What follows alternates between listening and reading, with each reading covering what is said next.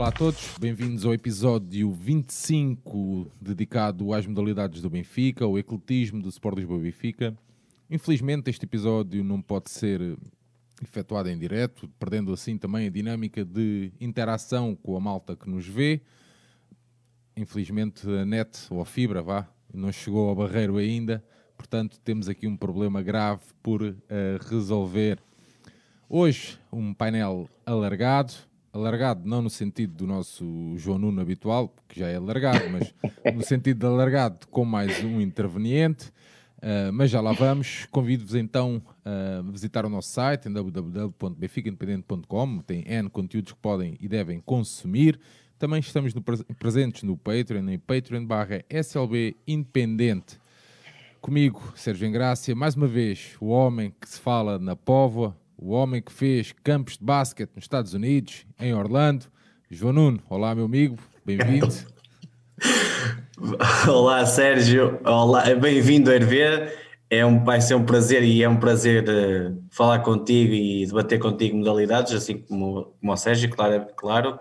E pronto, vamos mais um rescaldo de modalidades e o, alarga, o alargado também pode ser, pode ser no passado, por isso cuidado contigo. Vamos lá, vamos lá isso, vamos lá. Vamos lá. Pois é, hoje por sugestão e bem do João Nuno, trazemos mais um membro à nossa mesa virtual dedicada então ao ecletismo, Hervé do Alto. Hervé, bem-vindo. Uh, obrigado, obrigado, por teres aceito o nosso convite.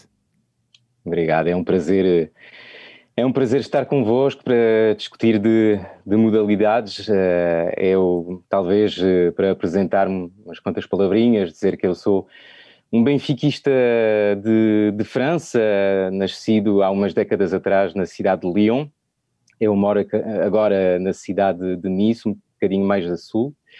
E sou um amante de desporto, de todos os desportos. Tenho acompanhado o Benfica desde os meus 10 aninhos, quando eu descobri o, o Benfica numa noite europeia com o Marselha já há algum tempo, uh, numa eliminatória, numa meia final, Liga Taça dos Clubes Campeões Europeus, aliás, como se dizia na época.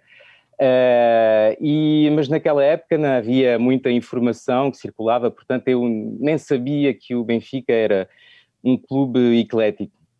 Passado uns anos fiquei a conhecer a, a, dimensão eclética do Benfica, verdadeiramente, com um jogo de basquetebol que, que, a equipa de Carlos Lisboa foi jogar então em Antibes, muito perto daqui em Nice, uh, e pouco a pouco também com a, a melhor, uh, digamos, com a maioria da informação que podia chegar com a internet, agora tenho, tenho feito um seguimento muito uh, muito mais rigoroso, é um acompanhamento mais rigoroso às, às diversas modalidades do, do, Benfica que eu adoro acompanhar cada, cada fim de semana. Hervé, mas uh, te, uh, tu, os teus pais, tens ascendência portuguesa? Tenho, tenho. Os meus, os meus pais são, são algarvios, vieram em França, chegaram em Lyon ao início dos anos 70 e, e, portanto, a minha relação ao Benfica, digamos, eh, ao início era apenas um, diria eu, um namoro, porque, uh, vá lá, os meus pais não eram adeptos de futebol. Uh, e para mim, o Benfica, durante muito tempo, foi apenas os jogos de, de pré-época que eu podia apanhar durante o verão, por isso a maioria dos jogos que eu vi eram jogos contra equipas da segunda divisão da Suécia ou da Irlanda do Norte, quando havia jogos de preparação. Lembro-me até que acho que conquistamos um troféu Teresa Herrera no início dos anos 90, que eu estejei como se de uma Champions se tratasse. Um, e, e, daí eu, eh, pouco a pouco, fui, fui seguindo o Benfica como se, se fosse o meu, o meu clube português, digamos, porque em França eu torço pelo Lyon, que é o clube que eu acompanhei uh, desde pequenino, onde fui ao estádio a miúdo. E a verdade é que eu uh, sou um benfiquista que tem a particularidade de nunca ter pisado o sol de, do Estádio da Luz. É uma coisa um bocado romântica que eu vou alimentando, porque eu estou sempre à espera de saber como é que vai acontecer essa primeira vez. Mas a verdade é que eu, quando tenho a possibilidade de seguir o Benfica cá, cá perto aqui da região, eh, quer no, no sul da França, quer na Itália também, Uh, então eu é aí que eu vou ver o Benfica. Uh, estive presente, por exemplo, em Turim para a final da Liga da Liga Europa contra o, contra o Sevilha. uh, que para mim foi um verdadeiro banho de, de benfiquismo, uma experiência absolutamente louca de apanhar aquela onda vermelha na, no norte da Itália, mas acho que mais épica ainda foi a minha última experiência, aliás, que foi um jogo da Liga Europeia de Hockey Patins em Monza, uh, onde eu vim sozinho pelo meu lado e uh, onde tive a, a, a, surpresa, uma coisa meio incrível e surreal para mim, de repente de ver aparecer uns, uma centena de diabos vermelhos lá no frio de Monza, porque era, acho que era no mês de fevereiro, uh, e, e, foi um jogo espetacular, que aliás ganhamos muito bem. Uh, portanto, bom, acho que fico, fico mais ou menos apresentado com isto. Até, essa história até arrepia a alma. É verdade, é verdade. João, uh, pá, pá, nós somos uns privilegiados, estamos fartos de falar disso, né? Uh, de vivermos aqui perto do, do, Estádio da Luz. mas, ver, uma pergunta, uhum. se calhar já sei a resposta, mas que, que modalidade é que gostavas de ver no Benfica que o Benfica não, atualmente não tem?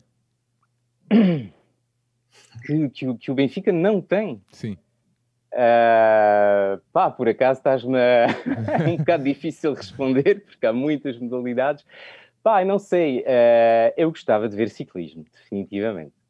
Uh, porque eu vi, por acaso, como eu vinha para Portugal durante o verão, não tinha a oportunidade de ver muitos jogos. Aliás, houve uma época em, em, que eu apanhava sempre a supertaça em que perdíamos com o Porto, de vez em quando. Bom, uh, mas uh, para mim, uma das minhas lembranças mais lindas foi a vitória do, do David Plaza na volta a Portugal, uh, onde aí sim eu pude acompanhar uma prova do Benfica na sua íntegra e foi uma coisa maravilhosa ver tantos benfiquistas nas estradas. pá, só, só podia esperar que e só espero que algum dia o Benfica regresse para as estradas, porque isso seria simplesmente maravilhoso. Para o Tour, principalmente. Para o Tour e para tantas outras provas.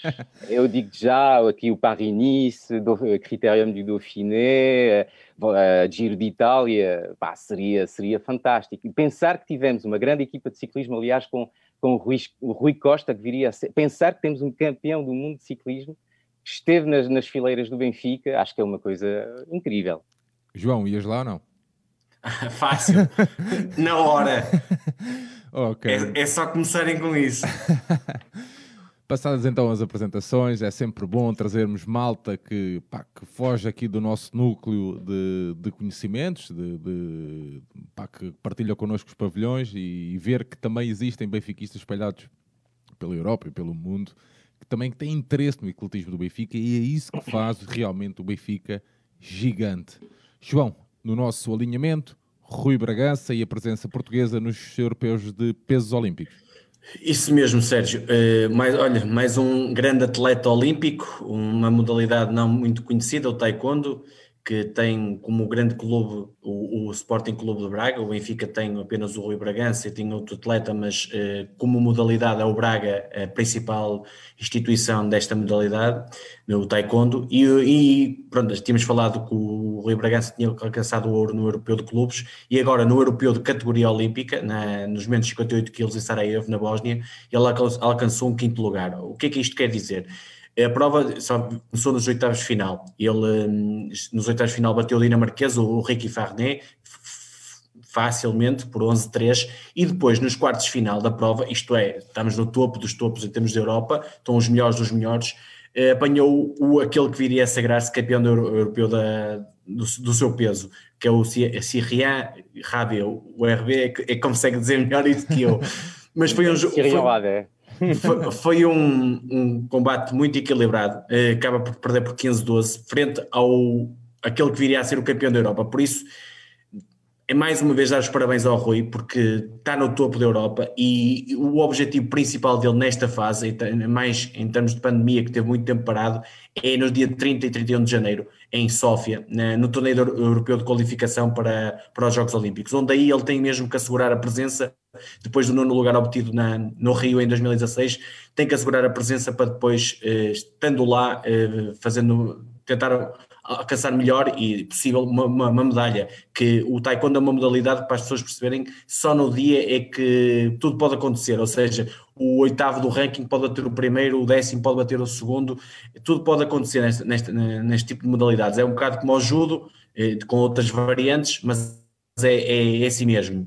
Também nesta, nesta prova, Sérgio, destacar dois atletas, e lá está, dois atletas do Braga. O Júlio Ferreira, que é na categoria de menos 80 quilos, que foi o campeão, eh, que sagrou-se campeão europeu, eh, ganhou medalha de ouro e venceu num combate titânico na final, mas que teve supremacia portuguesa e do Júlio, por 9-1 o espanhol Cintado, que é muito conhecido na, na, modalidade. E ele, para chegar à final, derrotou o eslovaco Saiko por 16-15 num combate épico, só para, perceber, ficou 16-15, ou seja, ele podia ter ficado logo na segunda eliminatória. Isto é tão tão, tão, tão equilibrado que um atleta como ele, que foi campeão da Europa, podia ter ficado na segunda eliminatória, é por, por, detalhes. Depois, na, nos quartos de final, bateu o, o Sérgio Krajanovic por 22-11, pronto, mais facilmente, e na meia-final o croata, o, o Katanet, o acho que é assim que se diz.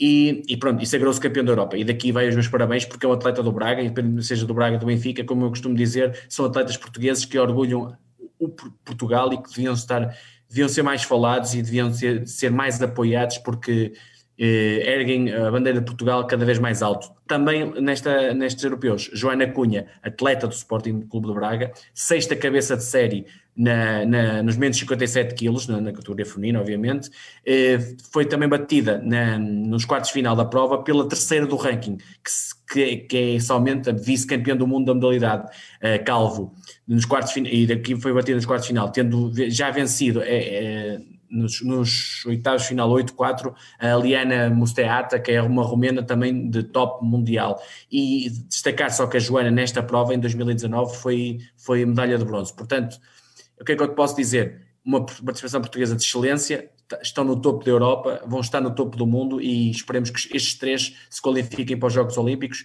e aí deem mais, mais, mais alegrias aos portugueses e, ao desporto português.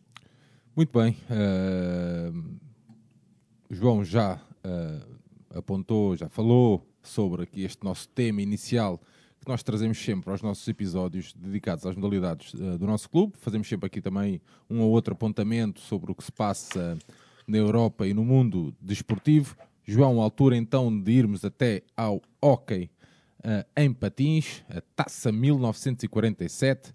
Na passada quarta-feira, o Benfica defrontou o Hockey Clube de Barcelos, acabou por vencer por 3 bolas a 2 uh, nos quartos de final da primeira edição da Taça. Uh, esta nova competição de hockey em patins que se realizou entre 9 e 13 de dezembro um, no Luso. O Benfica neste jogo entrou com o Pedro Henriques, o Walter Neves, o Edu Lamas, o Ordonhas e o Miguel Vieira. Um jogo que ao intervalo estava um igual. Certo, Sérgio. Hum, eu só quero enquadrar aqui, antes de falarmos da competição propriamente dita, que eu na semana passada disse e, e, continua, o Benfica ganhou e eu não vou dizer o contrário. Ou seja, esta taça é uma excelente ideia, como também disse na antevisão do Hockey Patins, é uma taça da Liga à semelhança do futsal, com os dois primeiros da, da primeira volta, teoricamente, que, é, que, era assim que estava moldada, então os dois cabeças de série não se podendo enfrentar nos quartos final, os oito primeiros da primeira volta vão se enfrentar num, em campo neutro, numa Final Eight perfeita ideia, parabéns à Federação por esta ideia. Agora, em tempo de Covid, sabendo nós que vamos ter jogos de 3 em 3 dias, eh, sistematicamente colocar esta prova neste ano não fez qualquer sentido. Ainda mais com as, as, equipas a não completarem a primeira volta, depois teve de se arranjar aqui à última da hora um, um modelo para, para, se enquadrar, que foi o, o, o total de pontos conquistados com o total de jogos realizados na primeira volta e deu os oito apurados. Depois desses oito apurados, o Porto estava com Covid, ou seja, fizemos a prova sem o foco do Porto, que com todo o respeito, eu, nós somos do Benfica, mas o Porto é uma das melhores equipas, ou seja, só valorizava ainda mais a prova. Portanto, pese embora isto tudo, esta ideia é excelente e o Benfica não tem culpa de nada disto. Isto é um problema da Federação. Portanto, partindo desse princípio, o Benfica encarou esta competição para ganhar como todas que são. E atenção, este é só mais uma, um acrescento. É para homenagear os campeões da Europa e do mundo em Lisboa em 1947. Por isso é que se chama 1947. Até no nome eu acho que é uma boa ideia. Apesar de ser um número e as pessoas não identificarem muito, eu acho que é uma boa ideia para homenagear uma, uma grande equipa e uma grande conquista por parte do hockey português. Foi jogada no Luso, onde, onde, que é o centro de treinos da Federação Portuguesa de, de Patinagem. Tudo excelente. Neste ano é que não. Quanto, a, quanto ao, ao, à competição propriamente dita, Como te disse, tínhamos o sorteio mais complicado. Barcelos, depois podíamos apanhar Oliveirense ao Valongo, e teoricamente era Oliveirense, porque é mais forte que o Valongo, e na final, teoricamente, o Sporting, que vinha num caminho mais, muito mais fácil, e nós íamos num caminho cheio, isto depois de, de termos jogado perdido com o Barcelos, e depois de termos estado 15 dias de quarentena e 3 semanas praticamente sem jogar. Ou seja, estava, o enquadramento mais difícil era impossível. E, portanto, toda esta conquista é à Benfica. Começando pelo jogo do Barcelos, que tu disseste 3-2. Este jogo tinha um jogo, a, a, a, poucos dias antes, como espelho para ver o que é que podia acontecer. E eu digo, normalmente costumo dizer isto, que é, é seja que modalidade for, uma equipa mais pequena, e eu, eu, digo que o Barcelos é mais pequeno, não é uma equipa muito pequena, mas é uma equipa não é do mesmo nível do Benfica, na minha opinião, ganhar duas vezes ao Benfica é muito complicado. Apesar disso, acho que o Barcelos tem a capacidade para isso. E, e o que é que se revelou? O jogo foi um bocadinho idêntico, não foi muito, muito não variou muito do jogo da, do campeonato. O jogo começou com eh, as equipas a procurarem a baliza de um lado do outro, che, che, intensos, eh, com muita pressão, o Benfica a pressionar muito mais e o Barcelos mais a erro, na espera na, na, linha do meio campo, o Benfica a pressionar a campo inteiro, como faz e bem, é, é, é, é tática e modelo que o Alejandro eh, procura e, e nas, nas, suas equipas, já sabemos isso.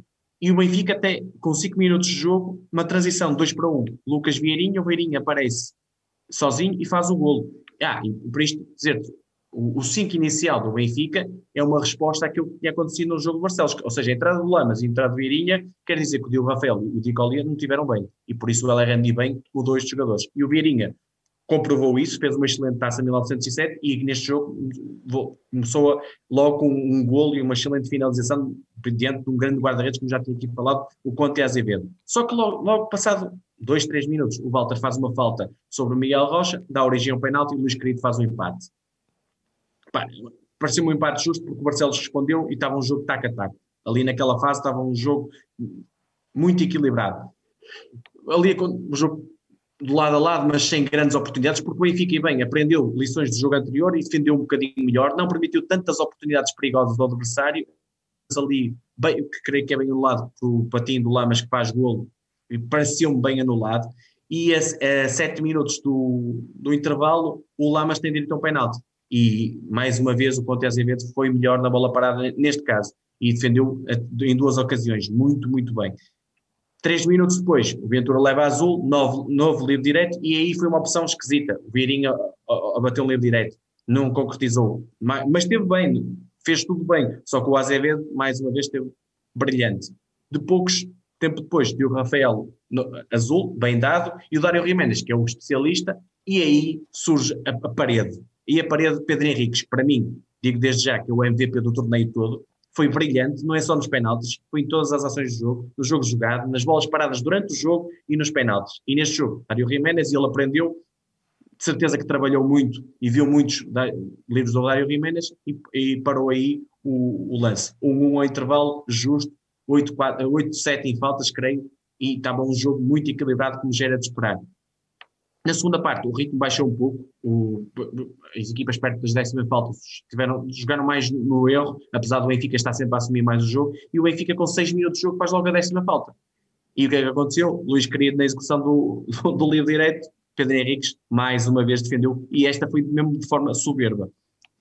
Jogo completamente equilibrado para, para os minutos finais. A 15 minutos do fim, falta sobre o Lamas na área, Nicolia 2-1, penalti. E Nicolia, quero aqui dizer uma coisa, Nicolia respondeu muito bem a todas as críticas que fazem, e é assim, é dentro do campo, não é protestar com os árbitros, e teve uma coisa, teve muito mais compromisso coletivo com a equipa, e isso é de salientar o que ele, o que ele fez. E, brilhante, não teve um, um, gênio, não foi genial, mas teve com maior compromisso, defendeu melhor, apesar de alguns erros que comete, fruto do, do seu da sua pouca disciplina tática, mas teve muito mais compromisso com a equipa e é este Nicolia que se procura.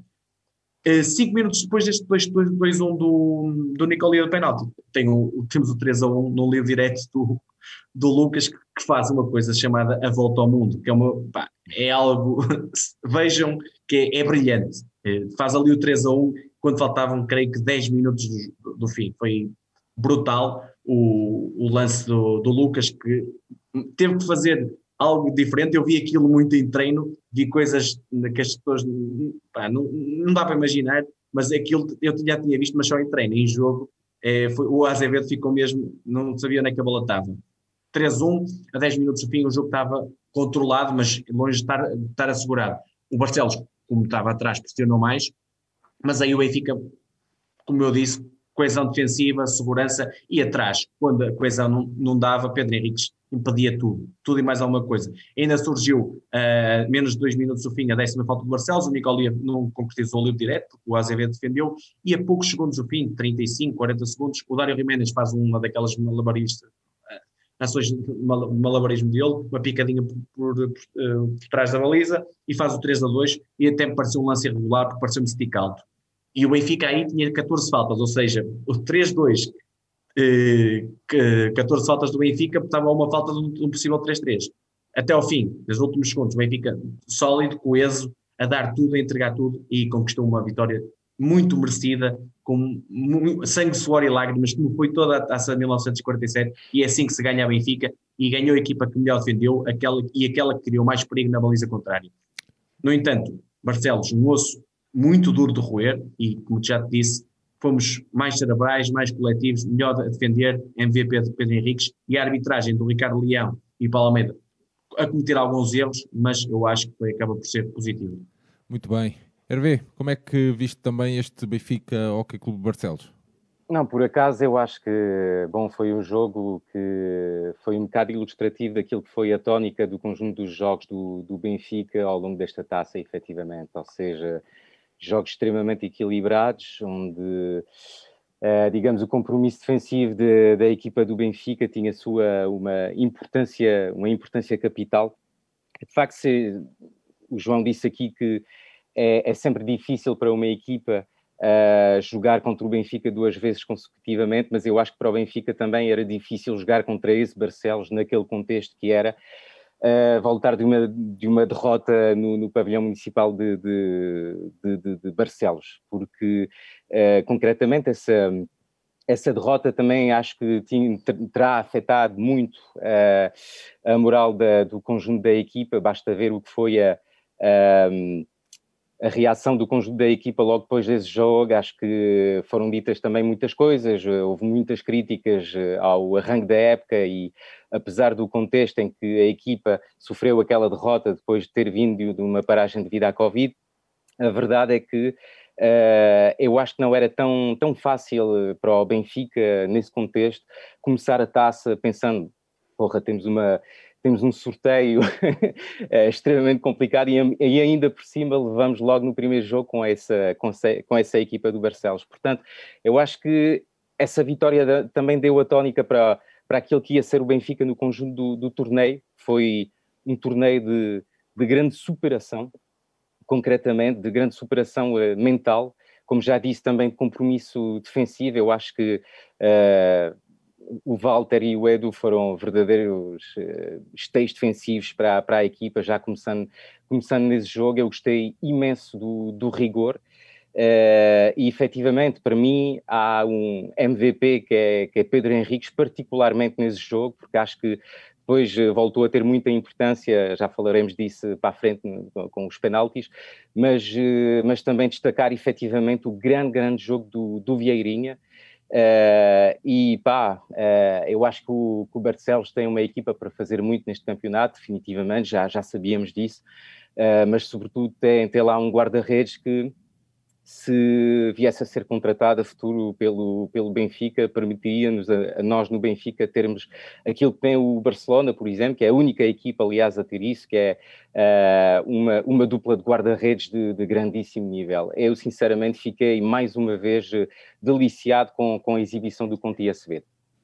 Muito bem. Uh, Sérgio, só duas notinhas deste jogo. Uh, o Rampulha ficou de fora do jogo, em termos dos 11, foi ele ficou de fora e bem, porque tinha feito uma péssima exibição, uma péssima entrada em Barcelos.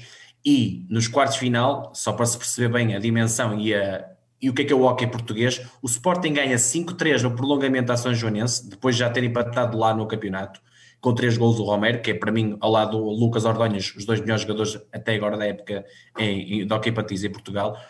O Oliveirense ganha 3-1 com o terceiro gol, já com a baliza aberta, ou seja, o Valongo a fazer 5 para 4 no, para tentar empatar ao Valongo. e o Tomar vira de 0-1 para 3-1 mesmo na fase final do jogo frente ao Juventude de Viana. Ou seja, jogos equilibradíssimos, eh, tudo podia acontecer e dava em duas meias finais de grande, eh, teoricamente a nossa mais difícil, no Benfica Oliveirense, e o, o Sporting contra o Tomar, mas que era um jogo bem complicado e, e viria a ser. Muito bem, saltamos então para o Benfica Oliveirense, que o João abriu a porta da meia-final da Taça 1947. O Benfica acabou por, eh, por eh, ganhar em, na, já na marca de grandes penalidades, por quatro bolas a duas, no mesmo pavilhão do Luso, o Pedro Henriques, o Walter Neves, o Edu Lamas, o Lucas e o Miguel Vieira. Um jogo com intervalo estava 2 a 1. João, um jogo muito, muito, muito difícil. Uh, um adversário, mais um grande, grande osso duro de roer. Uh, um jogo que ficou empatado então a 3 igual no tempo regulamentar. João, e é um jogo polémico, acrescento, mas pronto, seja, já lá vamos. eh, jogador, eh, jogador que fica de fora neste jogo foi o Gonçalo Pinto, para surpresa minha, não continuou o Rampulha, mas pronto, houve ali uma gestão dos jogadores menos utilizados e como são vários jogos seguidos, eh, porque isto foi quarta, sábado e domingo, já tendo o Barcelos antes, ou seja, numa semana fizemos quatro jogos, o que é, é muito pesado, de hockey patins, numa, um jogo muito intenso. Uh, o Oliveirense surpreendeu-me a mim com o 5 inicial que teve, porque começou com o Nelson Filipe em vez do Puigui na baliza, mas pronto, aí é, é, equilibrado. Mas depois fez um, começou com um 5, um quarteto bastante defensivo. O Pedro Moreira e o Henrique Magalhães atrás e o Bargalhou e o Jorge Silva na frente. E eu esperava o Marco Torre e o Lucas Martínez, um deles pelo menos no 5, sendo para mim são os dois jogadores mais equilibradores neste momento, apesar de toda a classe e categoria do Bargalhou. Mas percebo a opção do Paulo Pereira, que é um excelente treinador, porque quis, uh, entrar num jogo muito tático com o Benfica, ou seja, sabia que o Benfica é uma equipa muito ofensiva e quis parar, parar atrás a equipa. Só que isto vem de. Já tivemos um jogo com o Oliveirense este ano em que o Benfica teve a perder 3-1 e faz uma reviravolta épica e vai ganhar 5-3 em Azemeiros. Ou seja, já sabíamos que ia ser mais um jogo, como tu referiste bem, decidido nos detalhes contra outro candidato ao título. E como é que começou o jogo? De feição ao Benfica. 1-0 logo no minuto 2, uh, eh, esticada do Lamas, e creio que, não sei, o, dizem que o Vieirinha, ou melhor, o árbitro diz que o Vieirinha não desvia, desvia um jogador do Oliveirense, mas a ação dele foi muito importante, ou seja, começámos logo a ganhar, e o jogo começou mais ou menos da mesma forma, ou seja, o Benfica pressionante, e aqui, ao contrário do Barcelos, o Oliveirense não estava a conseguir ultrapassar a nossa linha defensiva, estava a perder muitas bolas e o Benfica a massacrar. Apesar disso, foi um jogo muito menos intenso que o Barcelos, também, lá está, sobrecarga de jogos e as equipas estavam também com algum medo, de um receio de sofrer, mais do que a ambição de marcar muitas vezes, e o, e o Benfica, em vantagem, eh, teve ali um, depois do desconto tempo pedido pelo Paulo Pereira para passar essa linha defensiva, teve aí um, um pequeno, uma pequena falha que foi, baixou demasiado a intensidade. Aliás, o Alejandro creio que fala no final do jogo sobre isso. Eh, o Benfica a ganhar baixou demasiado e permitiu ao Virense aproximar-se da nossa baliza com maior perigo. Apesar de não ser um jogo cheio de oportunidades, muito menos lá está com o jogo com o Barcelos, e a dois minutos de intervalo dá-se um, um empate através de um erro que não, que não merecia, porque o Walter não merece erro nenhum na vida, e do Lucas Ordonhas, aliás, foram dois que erraram nessa jogada, e o Torra aproveitou e fez o 1-1 perante, sozinho perante o Pedro Henriques. E perto do intervalo, isto podia mexer com a equipa num jogo teoricamente decidido nos, nos, detalhes. Só que a equipa, mais uma vez, e com uma alma brutal, e isso que eu também acho que esta equipa tem, e já mostrou várias vezes, tirando aqueles jogos, principalmente aquele jogo com o Ribadavia, que é muito estranho, aquela segunda parte com o São Joanense, eh, teve uma alma brutal e logo a seguir reagiu. E reagiu como? Com uma jogada coletiva brilhante. Diogo Vieirinha, e o Vieirinha faz uma excelente assistência para o Walter, que o Walter na, na, na cara do Redes faz o 2 a 1 e chegamos ao intervalo assim. Só que chegamos ao intervalo e antes do intervalo houve o lance polémico do jogo, que é o 2-2 do Oliveirense. A mim não me custa admitir, ou seja, nenhum, que o gol é limpo o gol é limpinho. Agora, para o folclore todo que se fez no final do jogo, atenção, o Oliveirense, se calhar, das quatro equipas teoricamente candidatas ao título, é aquela que normalmente tem mais queixas da arbitragem. É, não estou a dizer isso. Agora, analisem a todo o jogo. Vamos, vamos ver como é que foi a décima falta do Benfica, que dá o 3-3 ao Oliveirense. É que não convém falar do jogo todo. É isso que eu, que eu gosto de, de analisar. Não tenho problemas nenhums. O 2-2 era, era justo, Era justo, ou seja, o Benfica não era justo perante o que se passou no jogo, mas era justo porque a bola entrou e o Arte validou porque diz que não viu a bola entrar. Mas é claramente que entrou e o, pronto, o Benfica foi em vantagem dessa forma para o intervalo. Falta estava 5-3, creio, e por isso não havia muito medo da décima falta chegar. Segunda parte, a Oliveirense diz que ameaçou não entrar no jogo, treta, não acredito nada disso mas era só uma questão de pressionar os árbitros, obviamente para ganhar vantagem na segunda parte, e acabou por ter, por ter isso num lance polémico, já lá vamos, e o Benfica entra em vantagem, e o Oliveirense Nova, mesmo em desvantagem, não estava a arriscar muito. E, cerca de 8 minutos de jogo na segunda parte, o, o Magalhães faz falta, faz falta para Azul e o, o Lucas Ordonhas novamente com uma volta ao mundo, mas aí o Nelson Filipe deve ter visto o jogo anterior e opôs-se muito bem e, e não, não, não permitiu o golo. Dois minutos depois, a jogada típica daquelas à, à Carlos Nicolia pelo lado direito, onde vai, antes de chegar por trás da baliza, faz uma assistência brilhante para o, para o Walter, que o Walter faz o 3 a 1. Ou seja, bis do capitão, o capitão demonstrar que após um erro claro e crasso que dá o um empate, a responder à, à capitão à Benfica. É assim mesmo. 14 minutos para o fim, quando, faz, quando fazem o 3 a 1. E o que é que fez o Oliveirense? Tinha, obviamente, que, que, arriscar. Meteu a carga toda pesada. Bargalhou, Martínez, Torra, tudo, tudo, tudo ao mesmo tempo em campo. E numa jogada onde o, o Nicolia, lá está, fruto da sua ação, muita, pensa muito mais o jogo ofensivamente e roubar a bola, tentou roubar a bola, desequilibrou toda a equipa e, e fruto disso o Diogo vai em desequilíbrio em cima do Bargalhou, que, é um craque em cima dos patins, partiu todo e faz o 3 a 2, eh, a creio que ali a 5, 6 minutos do fim. Ou seja, o jogo ia ser, ia ser decidido para os instantes finais, como já era de esperar neste tipo de jogo. É, e a menos de dois minutos do fim, o que é que acontece? Lamas leva azul indevidamente, porque não há falta nenhuma sobre um, um jogador que só passa o jogo todo no chão. Chama-se Jorge Silva, é um mergulhador nato e tem que ser punido isso. Isso é que tem que ser evitado na execução do 3-3, o Lucas Martínez não tinha culpa, fez, o, fez na execução do livro direto, o Martínez faz o 3-3 e fomos o jogo para prolongamento. E aqui eu, é, é, o que eu acho que onde o Benfica teve pior, que é o Benfica jogou o prolongamento como devia ter jogado os últimos minutos da, do jogo. E os últimos minutos de jogo jogou como devia ter jogado o prolongamento, porque a Oliveirense tinha nove faltas, nós não carregamos a décima falta. O Oliveirense é uma equipa experiente, com jogadores, eh, não é velhos, mas gosto de chamar, com já pá, tem dificuldades já em tantos jogos seguidos. E o Benfica não foi para cima deles, esperou demasiado. Foi um jogo demasiado tático, com medo de arriscar. Quase não houve oportunidades no prolongamento. Até a melhor foi do Torra. E o jogo, pronto, foi decidido para os penaltis. Penaltis esses que foram mais uma loucura, com o Oliveirense até a marcar, porque o Torra marca, o Aragonês não, eh, não marca e normalmente numa série de penaltis poucos marcam. É sim a tendência do hockey, porque ao contrário do que as pessoas possam pensar que bolas paradas é para marcar, isto não é bem assim. A percentagem de eficácia ronda 30, 40, 50%, muitas vezes não ronda muito mais que isso, quer livros diretos, quer penaltis. E já lá vamos a isso, que para mim é o que define esta taça de 1947. O respondeu à capitão o golo, o Bargalhou depois falha, o Diogo marca, o Martínez creio que caiu o Martínez que falha, Lamas golo, Pedro Moreira faz golo e o Nicolia fecha com o golo. Ou seja, marcamos 4 em 5 penaltis. É brutal, é merecidíssimo, fomos a melhor equipa, claramente, eh, em todo o jogo relativamente ao Oliveirense e para mim o MVP deste jogo chama-se Walter Neves, apesar do erro, porque foi um capitão à Benfica em todas as situações do jogo. Só uma notinha, o, Lu, o Lucas Ordonhas teve aqui um jogo mau, é que ele não marcava desde 19 de Fevereiro, em todos os jogos que jogou marcou temos pena.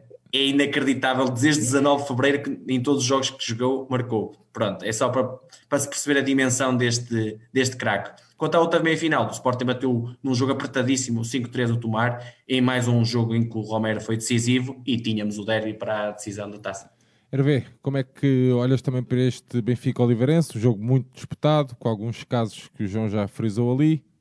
Sim, olha, não tenho muito para, para, para dizer sobre o jogo. Acho que o João já, já disse tudo sobre, primeiro, efetivamente, sobre o, sobre o Walter, que no passo do Nicolia marca praticamente um golo.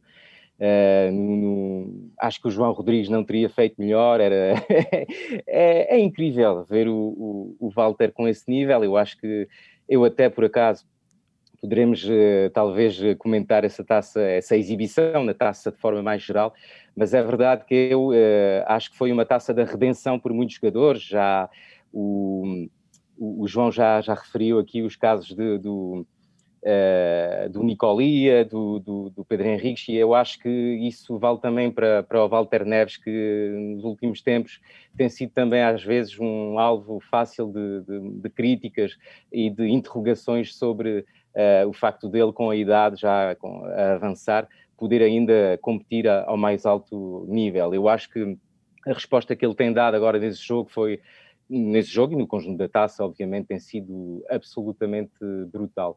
Eu acho, só para referir-me aqui no que foi dito sobre a controvérsia acerca da, arbitragem, poderemos também voltar lá no, uh, no que diz respeito à, arbitragem no conjunto. Acho que o João já, já disse aqui que a arbitragem foi de muito bom nível, uh, pondo à parte aquele jogo entre Sporting e Tomar na, na outra meia-final, onde parece que houve mais, mais polémicas. Eu, na verdade, não, não vi aquele jogo mas eu acho que efetivamente aquela.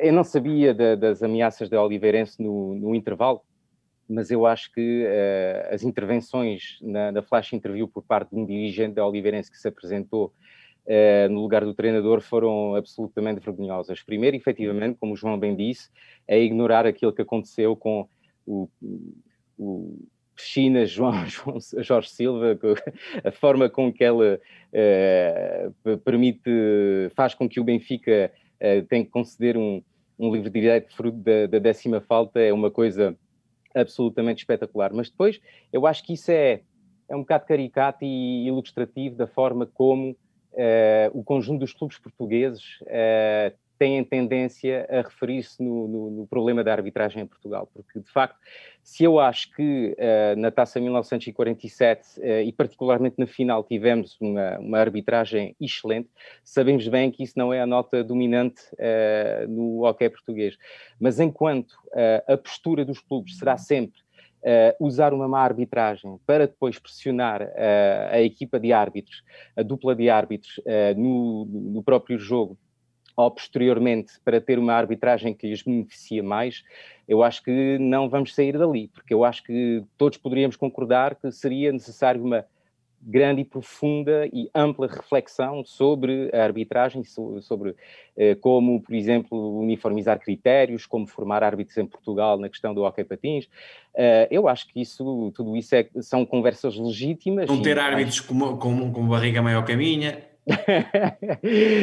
Pode ser também, mas uh, o, que eu, o, que eu acho, o que eu acho importante aqui é que, uh, efetivamente, eu acho que, que, essas declarações eram bem ilustrativas da forma como que não se deve uh, evocar e abordar o problema da arbitragem em Portugal. Oh, Hervé, deixa-me só pegar no que estás a dizer e bem, que sobre essa questão da reformulação da arbitragem, porquê é que as pessoas não pensam uma coisa básica? Um relógio, a bola quando entra na baliza dá golo no relógio na, na tecnologia, já que está em voga o VAR e tudo mais. No hockey patins é muito simples, é que já aconteceu vários é casos da bola entrar e é depois é não fixar, golo. É só fixar a baliza, não é? Pois, não, não custa nada. Em vez de pensar em, em criticar só para favorecer no jogo seguinte, que é o, o típico português, Pensem nisso e pensem em, em, em, ideias para melhorar a arbitragem, quer os árbitros, quer a arbitragem. E digo-te mais, Hervé, é assim, há árbitros muito fracos, não há dúvida, mas há árbitros muito bons. Só que há uma, uma, uma, uma especificidade, é que há árbitros muito bons sem público. Porque com público esses árbitros são muito fracos. É uma coisa estranha. Mas afinal, esses árbitros com, com público com, são uma coisa e depois com, sem público são outra. Afinal, não são tão maus. Afinal, não é uma, é uma questão de qualidade. É, há que pensar sobre isso. Mas pronto, Hervé, já fizeste aqui a tua. Sim. Para, quem, sim, sim. para ti também achas que o Walter é o MVP ou escolherias Sim, outro? totalmente, é? totalmente. É, foi o jogão. Pá, o Walter fez uma taça brutal, mas nesse jogo quase que Bom, foi um bom jogo, como todos os outros do conjunto da equipa. Poderíamos aqui entrar nos pormenores, mas eu acho que o, que o Walter claramente foi o, foi o homem do jogo ali na, na meia final. Muito bem, uh, ultrapassado então um, a Oliveirense, surgia o Sporting Clube Portugal na final.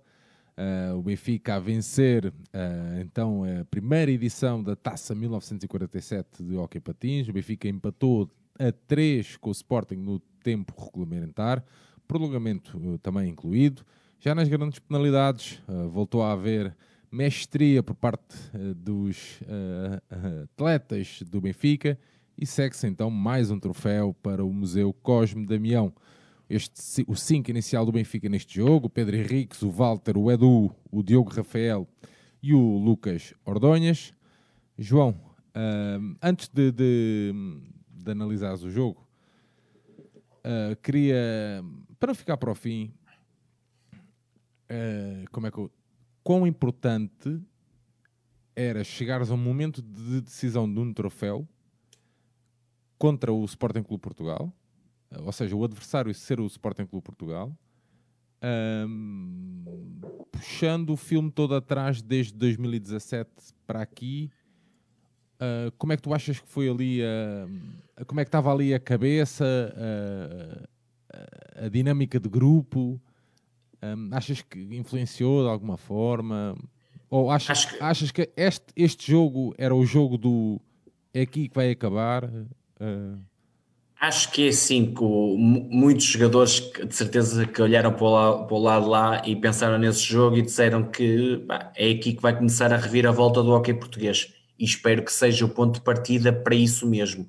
Acho que havia um sentimento, não digo de vingança, mas chamo-lhe chamamos de vingança positiva, no sentido em que o Benfica queria voltar aos títulos, queria aqueles jogadores sentiram muito essa, essa derrota e este era o, o um do, o primeiro momento para, para isso mesmo, para voltar a ganhar internamente, porque o Benfica ganhou a taça intercontinental neste período, mas não é a mesma coisa, internamente e frente ao rival, o tinha sido espoliado nesse dia em Alverca, ainda tinha mais sabor e de por cima, pensando em tudo o que aconteceu a esta equipa, porque esta equipa já teve altos e baixos, como eu costumo dizer, o Benfica bom e o Benfica mau, e depois teve um, uma, um período de quarentena que é muito difícil, e depois tem esta sequência de jogos e brutal. E, João, aqueles achas, jogadores. Achas que é mesmo um peso que sai aqui das costas de alguns dos atletas? Pelos festejos percebeu-se isso, Sérgio. Uh, quer nos festejos, quer naquele vídeo que até acho que é no restaurante que o Walter sim, tem. Sim quer no, no, nos festejos pós-jogo, sentiu-se muito isso. Em Nicolia percebeu-se perfeitamente as declarações à Bola TV, parecia que tinha, estava a sacudir mesmo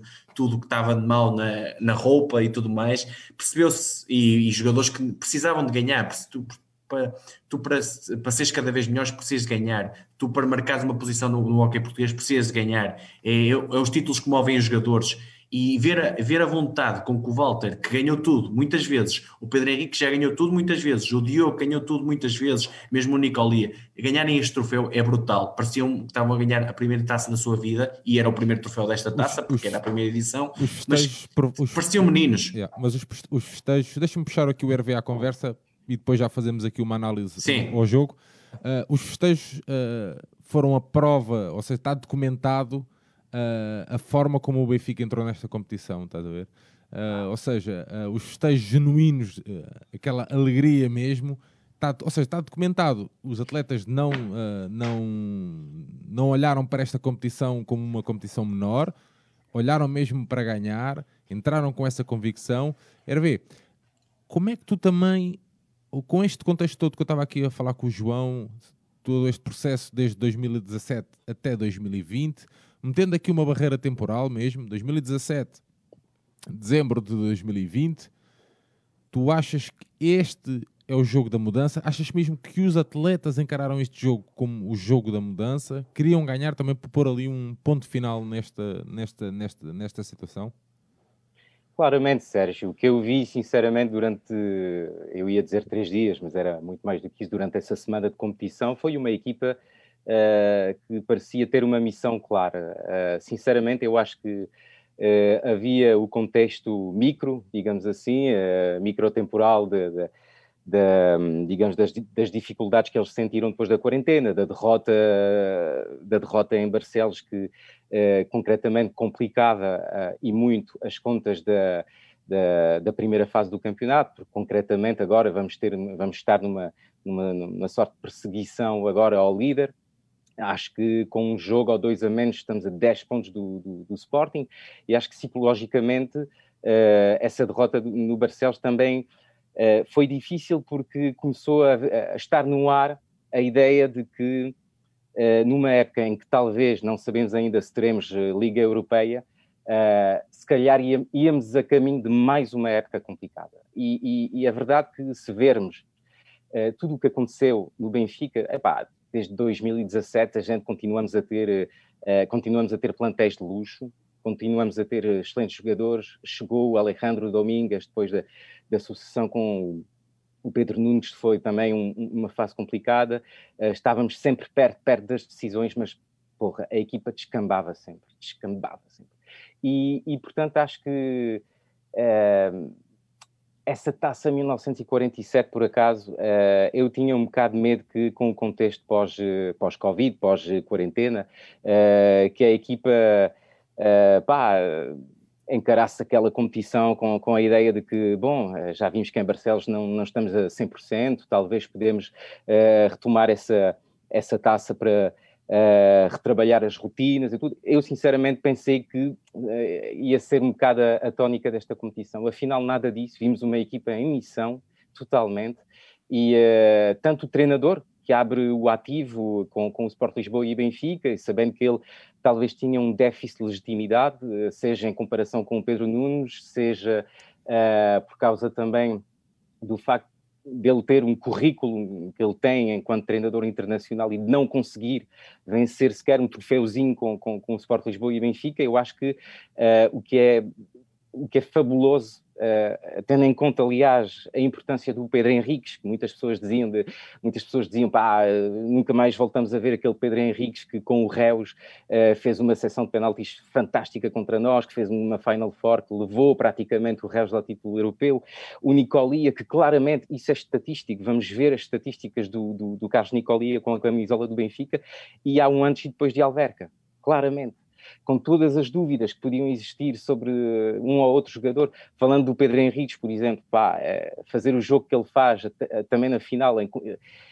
sendo o adversário direto na baliza adversa um girão que é considerado, com certa justiça, como o melhor guarda-redes de, de uh, nacional, sendo melhor guarda-redes que ele numa, numa sessão de penaltis, eu acho que temos aqui uma equipa, uh, pelo menos psicologicamente, recuperada e o que eu espero agora é que uh, voltemos com, com a faca entre os dentes para, para atacar o resto da, da época uh, e com a ideia de ir buscar esse fator casa na, na, na, na, fase regular do campeonato, porque obviamente esta taça 1947 para mim é super importante, super importante a nível de palmarés, super importante para o resto da época, mas uma época conseguida no Benfica, para mim não deixa de ser uma época uh, ou com o título nacional no bolso ou com o título europeu, mas sabendo que não sabemos se haverá uh, uma Liga Europeia, uh, o título, é, o título nacional é, é o grande objetivo agora mais que nunca.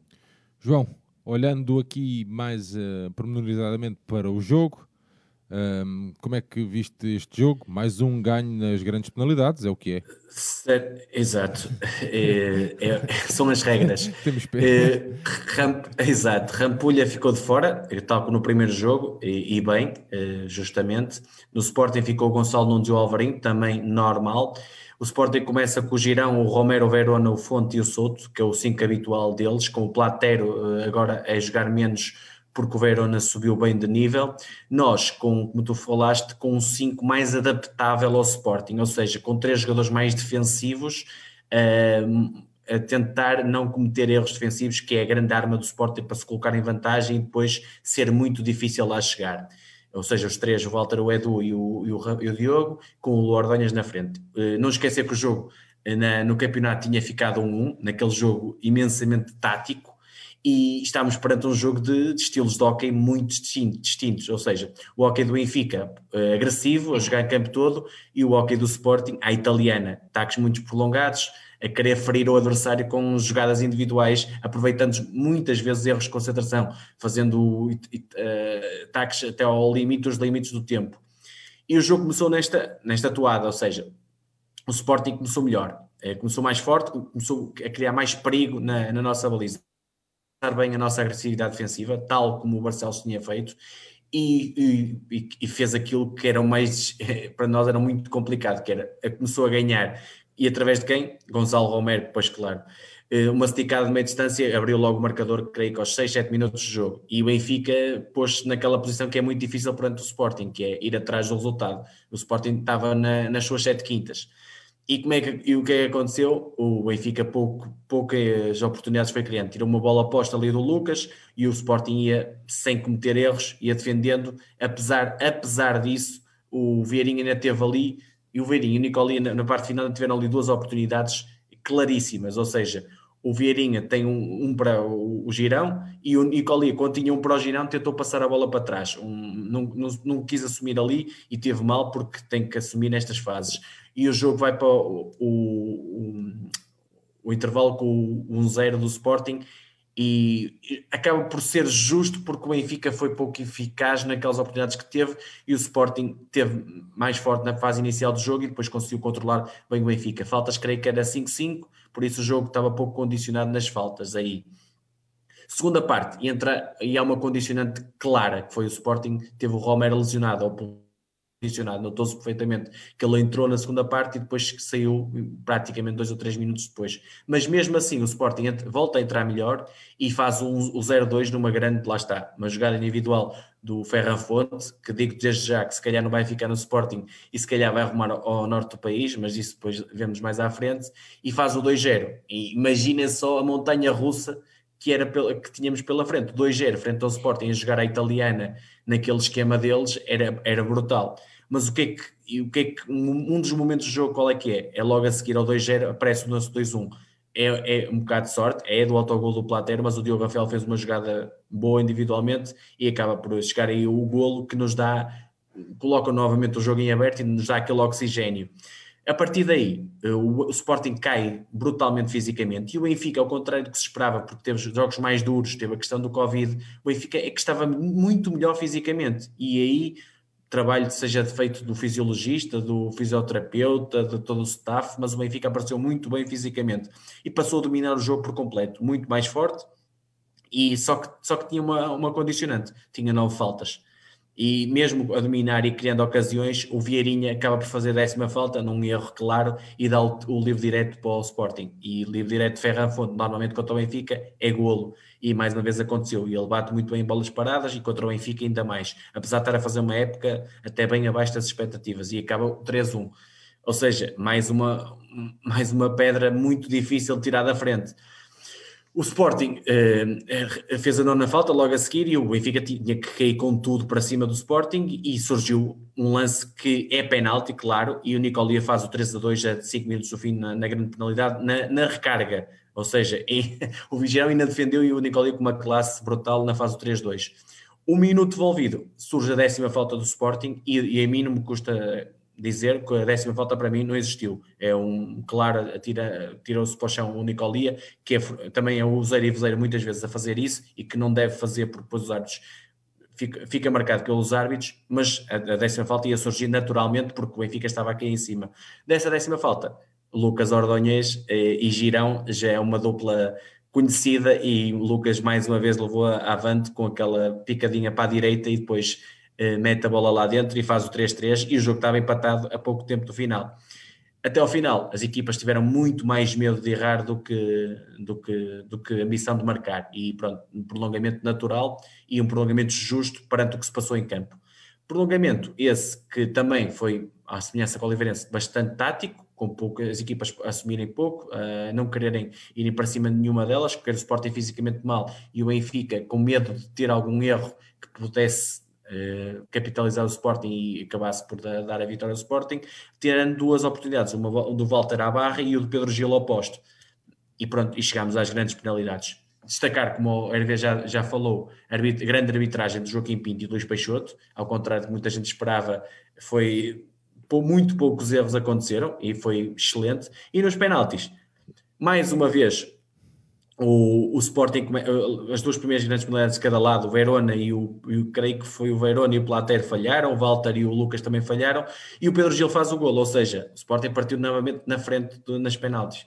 E quem é que responde logo a seguir? Diogo Rafael, golo. E até o Girão começou logo com aqueles filmes dele habituais de espetáculo eh, de que estava tudo a ser feito contra ele, e o Diabo 7, e o Benfica calmamente reagiu, o Tony Pérez falhou e o Edu Lamas mandou uma na gaveta, o Romero ainda responde e fazendo 2-2 e por fim o Nicolia faz o golo do, da nossa felicidade e uma felicidade dela muito merecida para toda a equipa. E agora deixa-me só aqui dar uma, uma pequena nota. As palavras finais do Alejandro são duas coisas. Para já, parabéns a todo o staff, a todos os jogadores, foi um triunfo à Benfica com todos estes condicionamentos que já falamos. Recuperação brutal e física da equipa após o Covid, excelente. Mas o Alejandro é que para mim é muito especial porque tenho uma ligação muito boa com ele e as palavras que ele no final dirige a toda a gente, adeptos principalmente, é de quem conhece o Benfica, de quem sabe o que é que é o Benfica e de cada, cada vez percebe mais o que é que é o clube, porque ele sabe a exigência dos adeptos, percebe a ansiedade que os adeptos do Benfica têm em ter títulos no hockey, mas também sabe uma coisa, que as pessoas deviam pensar isso um bocado, que é no hockey patins é modalidade, e, e, aqui inclui o futebol, onde é mais difícil ganhar, porque para além de haver cinco candidatos ao título, ou quatro mais um, chama-lhe assim, é um campeonato onde, onde tu podes perder no passo de arcos, podes perder no último, não existe nenhum campeonato assim, podes ter certeza, e existe uma condicionante, as arbitragens. Portanto, com tudo isto, é muito difícil. O Benfica passa por várias montanhas rusas para ganhar títulos. Portanto, este título soube muito bem e a competência, como, como eu lhe disse a ele, ao Alejandro, vem sempre ao de cima. Portanto, as palavras que ele dirigiu no final aos adeptos, quer à equipa adversária, porque é assim que é um senhor à Benfica, foi brutal. O, o Benfica está de parabéns e voltando àquela frase que eu costumo dizer, Sérgio, não está tudo bem quando se ganha, nem está tudo mal quando se perde. Não está tudo bem porque o Benfica é capaz e sabe fazer mais do que demonstrou nesta taça e esperemos que esta seja o moto para uma grande época. Muito bem, Hervé, olhando aqui também para o jogo, um, como é que viste este jogo? Bastante equilibrado. Mais um jogo a prolongamento, mais um jogo a penaltis, mais uma vitória do Benfica a penaltis. É o que é. Mais um título no Museu Cosme Damião. Sim, sobretudo mais um jogo contra o adversário, como, como o João bem disse, que tem a tendência, entre todas as equipas, digamos, em Portugal, que uh, tende a jogar um bocado na retranca, uh, o Sporting é uh, talvez a equipa que que, que, que, é, é o especialista, que é, que é mesmo efetivamente que eh, tem esse, esse estilo de jogo à italiana como, uh, como marca praticamente. E portanto eu acho que uh, depois de ter superado uh, com, com, com, as condições de jogo que a gente já, já tem descrito, o, o Barcelos é Oliveirense com, com, com duas equipas muito defensivas e muito passivas frente ao, frente ao Benfica, jogar o Sporting depois desses dois jogos era mesmo praticamente um castigo. Mas eu até acho que o castigo é sobretudo para os para os adeptos do Sporting, que têm que levar em cada jornada de campeonato, eh, ter que apoiar uma equipa que tem jogadores com tanto talento como o Romero, efetivamente, o Ferran Fonte também, uh, de ver tanto talento um bocado desperdiçado num, esquema de jogo tão, tão defensivo, eu acho que deve ser muito chato. No entanto, eu acho que eu acho efetivamente que o Alejandro está de parabéns por uma razão eh, que é que acho também que o Alejandro talvez tenha demonstrado nessa, nessa taça que ele era capaz também de talvez mudar um bocado o foco, uh, a sua forma, digamos, de uh, olhar para os jogos e uh, de, de, abordar os jogos, digamos, porque eu acho que quando vimos o Alejandro chegar no Benfica, ele tem um estilo de jogo muito ofensivo e às vezes verdadeiramente ele promovia aquele assédio, digamos, à, à baliza à baliza adversa, mas acho sinceramente que ao longo deste torneio o que temos visto é também uma equipa do Benfica talvez uh, mais equilibrada, mais prudente e, e tem que ver efetivamente uh, com com, com a chegada do Edu Lamas o ano passado, eu de facto eu acho também que essa taça é muito importante porque uh, de todas as equipas que têm sido afetadas o ano passado no, no universo benfiquista uh, com a suspensão dos, dos campeonatos uh, por causa da, da pandemia, a equipa para a qual eu tive mais pena de ver que não poderiam talvez festejar um título que estava aí à, à, à esquina era mesmo o, o, o Hockey Patins, a equipa do, do Alejandro Domingues. Pois, não convém não esquecer isso, eu ia dizer isso ao Alejandro porque ele está há três anos ou dois anos e meio em Portugal, o primeiro está, entrou claramente numa época em que estava tudo a correr mal e estava eh, muito condicionado, mas a época passada ele era o super favorito quando o campeonato parou para ganhar o título. E por isso, atenção, eh, não convém não esquecer isso. E deixa-me só dizer aqui uma nota final, Sérgio, sobre, sobre isto, que é as bolas paradas Muita gente diz que o Benfica tem uma eficácia baixa em bolas paradas. Eu vi uma, uma tabela, creio que no Twitter esta semana, em que o Benfica é a segunda ou terceira melhor equipa atrás do Barcelos em bolas paradas. É uma mentira muitas vezes dita e que passa a ser verdade. O Benfica tem excelentes executantes. O Benfica, as bolas paradas, ao contrário do que a maioria das pessoas pensa, não são fáceis. Não é um penalti no futebol, não é nada disso. É muito mais difícil e o Benfica prova mais uma vez que eh, tem qualidade, trabalha muito nas bolas paradas, tem um grande guarda-redes para as defender e tem bons executantes para marcar. A percentagem nesta taça de 1947 é bem acima do normal e também por isso é que nós ganhamos. Mas só para dar esta nota, porque muita gente gosta de dizer que o Benfica em bolas paradas é fraco e não é e isso não, não é verdade. Quanto, olha, só, só para fecharmos o tema hockey, não sei se queres dizer mais alguma coisa, mas quanto ao hockey patins, na Taça de Portugal, no próximo jogo, no sábado, dia 19, às 5h30, após 32 anos final, contra a equipa do Oeiras, em Oeiras, o Oeiras que está no oitavo lugar da segunda divisão, com três vitórias, dois empates e quatro derrotas, creio. Pronto, é um jogo em que é o David contra o Golias e aqui o Benfica tem que ganhar mesmo e não pode facilitar e, e, e chegar a, à próxima eliminatória, tendo ainda até ao final do ano o jogo com o Turcal em atraso, dia 23 de dezembro, quinta-feira às 8h30 eh, no, no pavilhão do Turcal. Muito bem, mas o Oeiras com o pavilhão cheio era, chegou a ser um grande, um, também um doce, um, um, um osso, sim, do, um osso duro de roer também, atenção. Uh, cheguei lá a ver o Benfica e nunca foi fácil. Uhum. Ah, e há dois anos atrás foi um jogo contra o Oeiras que mudou sim, também taça, sim, coisa. Sim, sim, Não, no campeonato. Ah, no campeonato 4-4-4, sim, sim, sim, sim, sim. No campeonato, no campeonato. muito bem, muito bem lembrado. Uh, fiquei muito satisfeito, sabes, que hum, sabem, neste caso, que tenha sido o Nicolia a fazer, a marcar o penalti decisivo. Uh, Os dois penaltis nos dois jogos. Sim, exatamente, exatamente, exatamente. Contra o Oliveirense e o Sporting. E, e, muito, às vezes nós apontamos aqui alguns erros dele. Uh, não vejam isto como uma, uma guerra contra o Carlitos, longe disso. A malta não consegue perceber que, que estamos muitas vezes a analisar um facto que é pá, teve melhor ou teve menos bem. Pá, isso é um facto. É, não, é, não somos nós que estamos a buscar coisas da nossa cabeça. Pá, e, a, e a malta às vezes parece que, que estamos contra o Nicolia. Eu apanhei algumas, pá, nem, nem, vou, nem, vou, nem passo grande coisa, nem passo, nem respondo sequer, mas a malta não percebe que nós queremos é o Benfica ganhar. E o Nicolia bem é meio caminho andado para que, nós, para que o Benfica esteja mais perto de ganhar.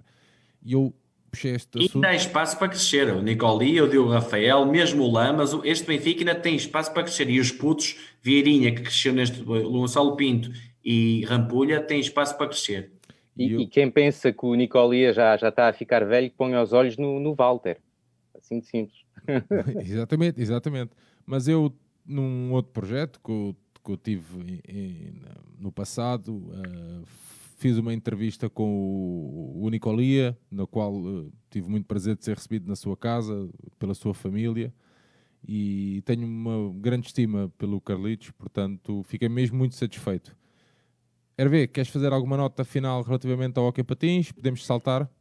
Podemos saltar, só dizer talvez uma coisa, pá, eu por acaso tínhamos esquecido até, só para referir uh, aqui à arbitragem, uh, na final, eu uh, esqueci-me da presença do Joaquim Pinto na, na, pista, só me lembrei dele quando ele apontou, quando ele assinalou um penalti, desculpa, o livre direto convertido pelo Lucas, prova que verdadeiramente tivemos uma arbitragem isenta e pá, que bom é ver ok quando as coisas de, de, das quais falamos uma vez concluído o jogo não é arbitragem. Atenção que eu sou contra o público, mas se for para continuar com estas arbitragens, que o público esteja sempre fora do hockey. o problema nunca será o público, viu, Nuno? O problema... Eu sei, eu estou a brincar, claro que sim. João, Hervé, é a altura então de saltarmos para o basquetebol, a nossa secção de basquetebol masculino. Uh, na passada quarta-feira, uh, estes jogos, como com este, com este contexto todo de pandemia, mistura-se muita coisa. São jogos passados, jogos para não me esquecer de nada. Na passada quarta-feira, o Benfica defrontou uh, o Jogueira no desafio da nona jornada da Liga Placar de Basquetebol, no pavilhão Fidelidade. O Benfica venceu o jogo por 78-73. O Benfica que entrou com o Eric Coleman, José Silva, o Betinho, o Tweety Carter e o Caleb Walker. No primeiro quarto, 23-14. No segundo, 41-34.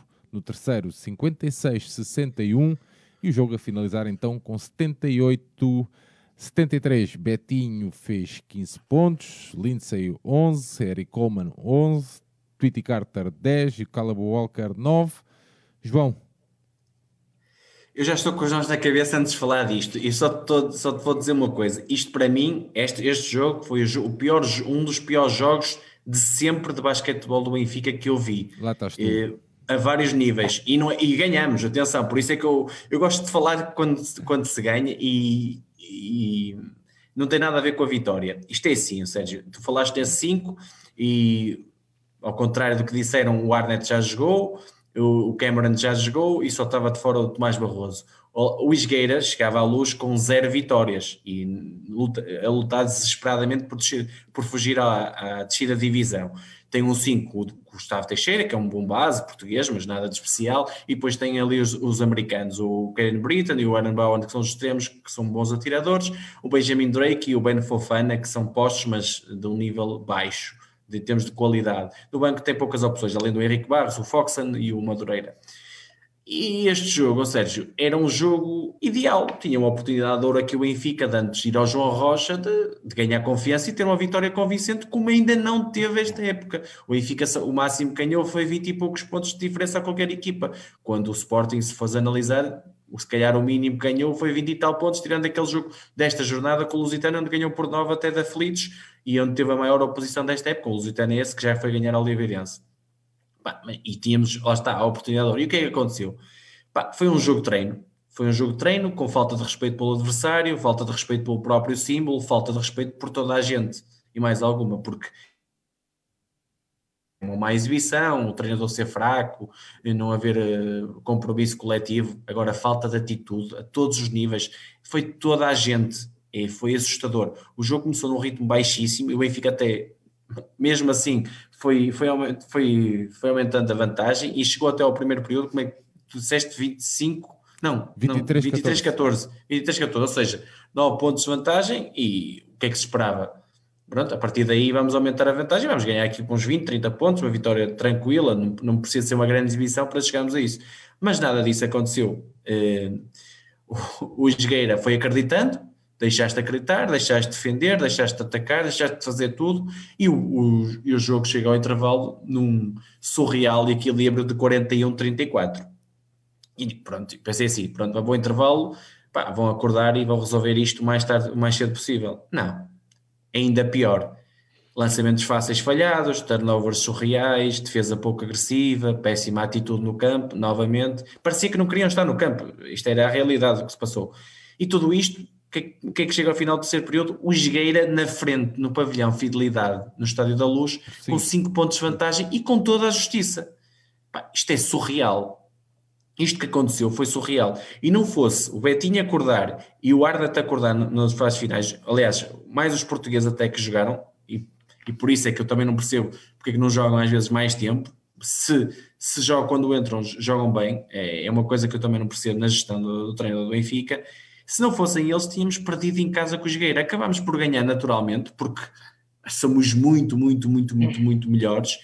Mas este jogo demonstrou tudo o que vem sendo ao longo da época e mais um bocadinho de mal porque os jogadores não tiveram a atitude que se coaduna com o símbolo do Sport Lisboa Benfica. Foi horrível, foi assustador ver este jogo, foi, a bola foi muito maltratada, o Jogueira não tem culpa nenhuma, fez o seu jogo, até acabou agora por ganhar porque trocou os americanos, eh, não foi de jogo para jogo, mas estes americanos são novos, ou seja, no início da época começaram com outros e foi ganhar ao VAR até por uma margem significativa, teve a primeira vitória da época após este jogo, no fim de semana, mas é inadmissível o que aconteceu e, e, e não se pode olhar para este jogo como mais um jogo, isto tinha que, tinha que haver aqui uma, uma reviravolta total nesta atitude, porque já não é a primeira vez, mas desde deste nível foi muito, muito mal. Quanto ao, aos marcadores, o Betinho acaba por ser sempre aquele relógio suíço que nunca joga mal, 15 pontos, 8 ressaltos. O Coleman acabou por ter umas fases de jogo bem zito, 11 pontos, 7 ressaltos, mas depois pouco mais a acrescentar. O Arnett na parte final é que fez os tais 8 pontos, 7 ressaltos e ajudou muito a equipa. Porque de resto, destaques individuais, quase nenhum. Tiveste no, no, no Esgueira o Bowen com 20 pontos, o Bruton com 14, que que já era esperado, são os dois melhores jogadores da equipa, e depois é, acabamos por ganhar nas tabelas, mas depois Vai-se analisar o basquete coletivo no capítulo das assistências, perdes 22-14 para o Jogueira, fazes mais turnovers com o Jogueira, fazes uma porcentagem de, de 3 pontos de 24%, lá está, quando não caem os triplos, o que acontece é miserável. Mesmo nos lance livres falhas 10, e isto é falta de concentração total. Isto foi tudo demasiado mal para ser verdade. Uma falta total de compromisso de jogadores com o coletivo. Aqui não só não critico apenas e só, ou não é apenas só, mas não critico só a questão do Carlos Lisboa. Foi tudo mal. Tudo, tudo mal. Foi uma, uma. A única coisa que se safou aqui foi a vitória. Hervé, como é que olhaste aqui para este Benfica Jogueira? Pai, não sei o que é que eu posso dizer depois de, do comentário do, do João, com, com o qual eu concordo a 100%. Eu acho que é tudo muito, muito preocupante. Efetivamente, se olharmos até pela. Para mim, não sei, um indicador interessante é sempre uh, a quantidade de cestos em, a dois pontos, tens 39 tentativas, 21 cestos convertidos, ou seja, uh, 54%. Isso é, isso é miserável, efetivamente, a ausência de jogo coletivo, a ausência de empenho. Uh, a pergunta é quem é, que tem, quem é que tem a mão nisto? Voltaremos a falar disso, sem dúvida, com, uh, comentando aqui o, jo o jogo do Sporting, mas eu acho que tudo isto, tudo isto é muito, muito preocupante e esta, esta exibição contra o Jogueira verdadeiramente foi, foi uma vergonha. E outra coisa também, é, um, um, mistério para mim, talvez o, o, João tenha alguma explicação, é o, parece ser o caso, o caso Fábio Lima, que jogou uns 10 minutos, não fez absolutamente nada, tem uma linha estatística vazia e que depois não jogou contra o Sporting. E Fábio Lima, que eu saiba, é, não deixa de ser um bom, bom jogador, um jogador, português de qualidade. Uh, não sei o que é que passa, o que é que, o que, é que está, o que é que está passando naquele balneário, está-me a, a, recordar as piores horas da, da, da época passada. Vamos, vamos, lá ver. Hervé, queres que eu te diga a questão do Fábio Lima? O Fábio Lima estava condicionado contra ah, okay. o, no jogo anterior. Não, não, no jogo anterior, creio que em casa, já não me lembro contra quem, estava condicionado, mas entrou ou seja, está condicionado, mas entra. E depois, quando supostamente já está bem, não entra. É isto a gestão do, do Fábio Lima. Pois é, é um jogador que faz praticamente todas as ações de jogo bem. Lança bem, defende bem, é, passa bem, sabe o que está a fazer dentro do campo. Não é lhe dado chance. Não, não se entende. Mas isto não é, não é, não é nada de novo, Hervé. A questão é, desde a primeira passagem do Fábio Lima pelo Benfica, ele chegou a jogar a base. Ele chegou a ter minutos a base para ter alguns minutos. Pá, é pouco, é pouco mais a acrescentar, é tudo muito triste. Uh, repara que o Fábio Lima, depois que querem motivação quando o Fábio Lima entra, bah, eu sei que a motivação de jogar no Benfica tem que ser sempre alta, mas, mas um jogador que sabe que o treinador não confia nele, vai sempre para o campo já com o pé atrás. Muito Sérgio, só nesta jornada, só uma, um, um, destaque especial, no sentido em que eu não gosto nada disto, que é o Porto ganhou por 25, deu uma tarefa ao Oliveirense, mas há um jogador que é fabuloso do Campeonato Nacional e eu gosto sempre de contar com os melhores seja contra mim, seja a favor do Benfica, Max Landis, que se lesionou outra vez gravemente nos ligamentos e vai, não vai jogar mais esta época e é uma perda muito dura para o, para o Porto, que ou substituído da melhor forma ou estará longe do título porque é, é pedra basilar daquela equipa. E já o Tannerman que deu muito bom, também vem agora a recuperar de lesão, uma outra lesão gravíssima e portanto acho que e nós, apesar... já, e nós já sabemos bem disso, né? que o Landis é uma máquina Pois, várias vezes. E apesar de, com tudo isso, o Sporting assume-se nesta fase como o máximo, o máximo candidato ao título, mas já lá vamos à análise do Dério e, e falaremos mais sobre isso, que Sim. eu tenho muito a dizer sobre isso. Podemos, podemos já fazer então a ponte, uh, o Benfica a ir até ao pavilhão João Rocha na décima jornada da Liga Placar, um, um jogo que uh, o Benfica 67-63, um, o jogo. Foi de meninas o jogo? Pô, ah, de atletas do, do, sexo feminino, assim é que é. Uh, um, um, jogo que um Benfica que, que entrou com 5 inicial o Eric Coleman, o Betinho, o Carter, o Caleb Walker e o Arnett Alman 15-9 22-33 44-50 67-63 João uh, olhando para aqui, para, este, para, estes dados, estes poucos dados que eu partilhei convosco, uh, é um jogo Uh, dizem que foi um jogo que ficou uh, um jogo muito aguerrido, muito. Ficaste, Olha, vou, vou-te surpreender. Ficaste com essa ideia? Não... Vou, vou-te surpreender no que vou dizer agora. O Sporting chegava aqui favorito, sem derrotas até agora, ganhou a taça de Portugal e vencia os jogos todos por largas margens, a massacrar e a impor respeito. Só que se analisarmos bem o Sporting, tem três americanos, porque dois não contam. Aliás, um entrou neste jogo e foi só apenas e só miserável e o outro nem contou. E um, e um banco que de qualidade tem muito pouca. Aliás, neste jogo o único que pontuou do banco chama-se Diogo Ventura e foi o único que jogou a sério. Até acabou por jogar mais que o titular. Acabou por jogar 30 minutos e o titular acabou por jogar 7 ou 8 que é o Amiel. Ou seja, mas é uma equipa, uma equipa onde cada um sabe o seu papel. E já está, se calhar o papel de alguns é bater palmas no banco, há outros que é marcar pontos, há outros que é ressaltos. No Benfica, entrava no, no João Rocha como, até agora, os jogos mais difíceis, com o Porto na taça, com o Porto em casa, tinha perdido. E, e, e mesmo ao longo dos outros jogos, exibições miseráveis, tendo o ponto mais negro em termos de exibicional, esgueira no, no dia anterior. Ou seja, uma equipa onde ninguém percebe o que, é, o que é que se faz, e que mal conduzida, mal treinada, claramente, em que é, é, tudo baseado na qualidade individual. Só que, para mim, a surpresa, a equipa preparou muito, ou seja, o jogo foi muito bem preparado. E preparado como? Entramos com o a 3, com o Arnet a 4, surpresa das surpresas. Mas eu percebi, ou seja, como o Sporting tem os seus pontos mais fortes, o, o, o, o Travante e o Ellisser, o, o Caleb Walker ficou no, no Ellisser e o Betinho passou para 3 tendo o Arnet passado para 4, o Betinho no 3 para cobrir o, o travante, sendo um grande defensor. E o que é que fazia o Arnet? As ajudas dentro. As ajudas em quem? No John Fields, que é o posto máximo do, do Sporting. E o, que, e o que é que aconteceu? O Sporting praticamente não fez nada a nível defensivo. Nós tivemos perfeitos nas ajudas defensivas, nas leituras uh, do, do jogo do Sporting, exemplares Uh, após sexto, fazíamos uma zona 2-3 excelente que o Sporting não conseguiu perceber como é que, como é que a, a, ultrapassava. Só que no, eu acho que atual existe o campo defensivo e o campo ofensivo. No campo defensivo, tivemos perfeitos durante os primeiros 20 minutos, 22 pontos, obrigado o Sporting a fazer 22. No plano ofensivo, acabamos por ter uma primeira parte com 5 minutos finais do segundo período bons, mas o jogo todo é miserável.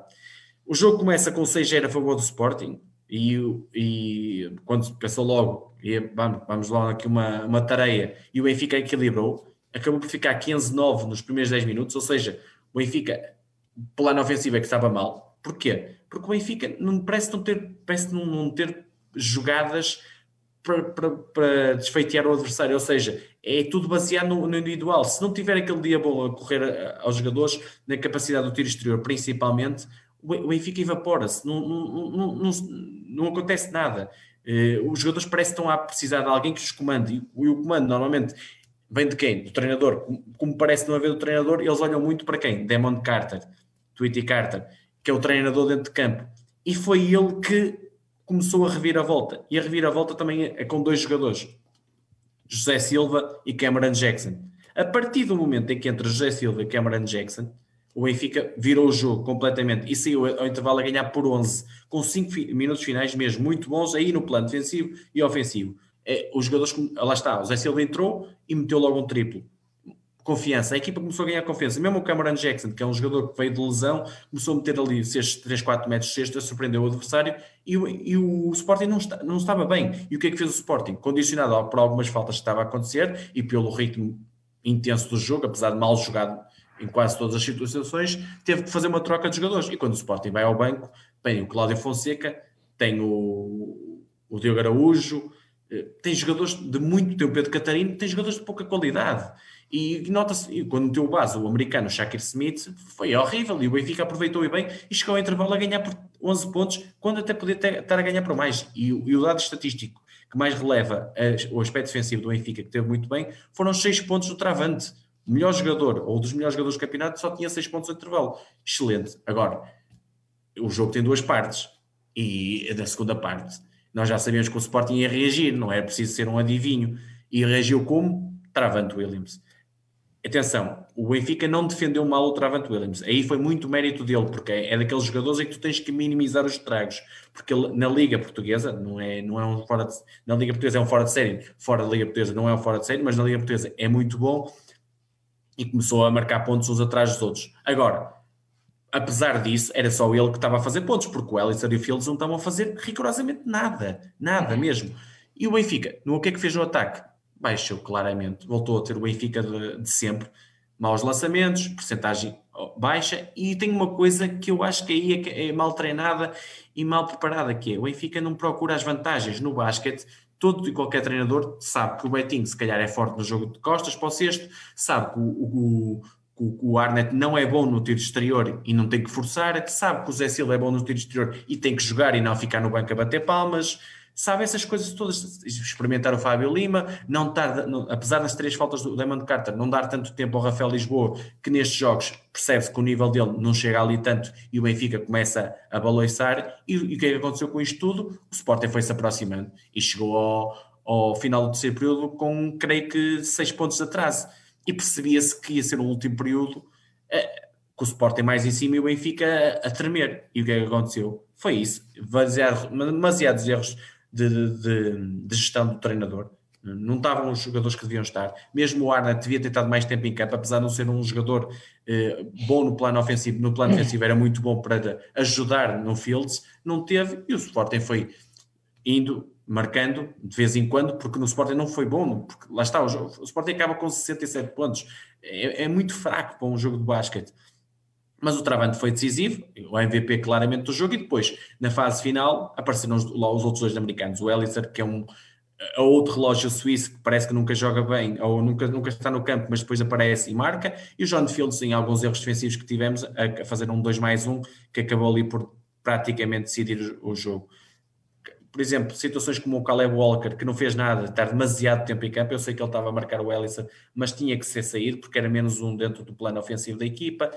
O Cameron Jackson depois praticamente não entrou, apostando muito no Coleman, quando o Cameron Jackson tinha feito um segundo período muito assertivo e ter ajudado a vitória, foram demasiados erros e uma vitória que acaba por ser justa da menos má equipa em campo, porque foi um jogo horrível em termos de basquetebol. Quem gosta de basquetebol, a bola foi muito maltratada por todo, praticamente todos os elementos, foi horrível o jogo.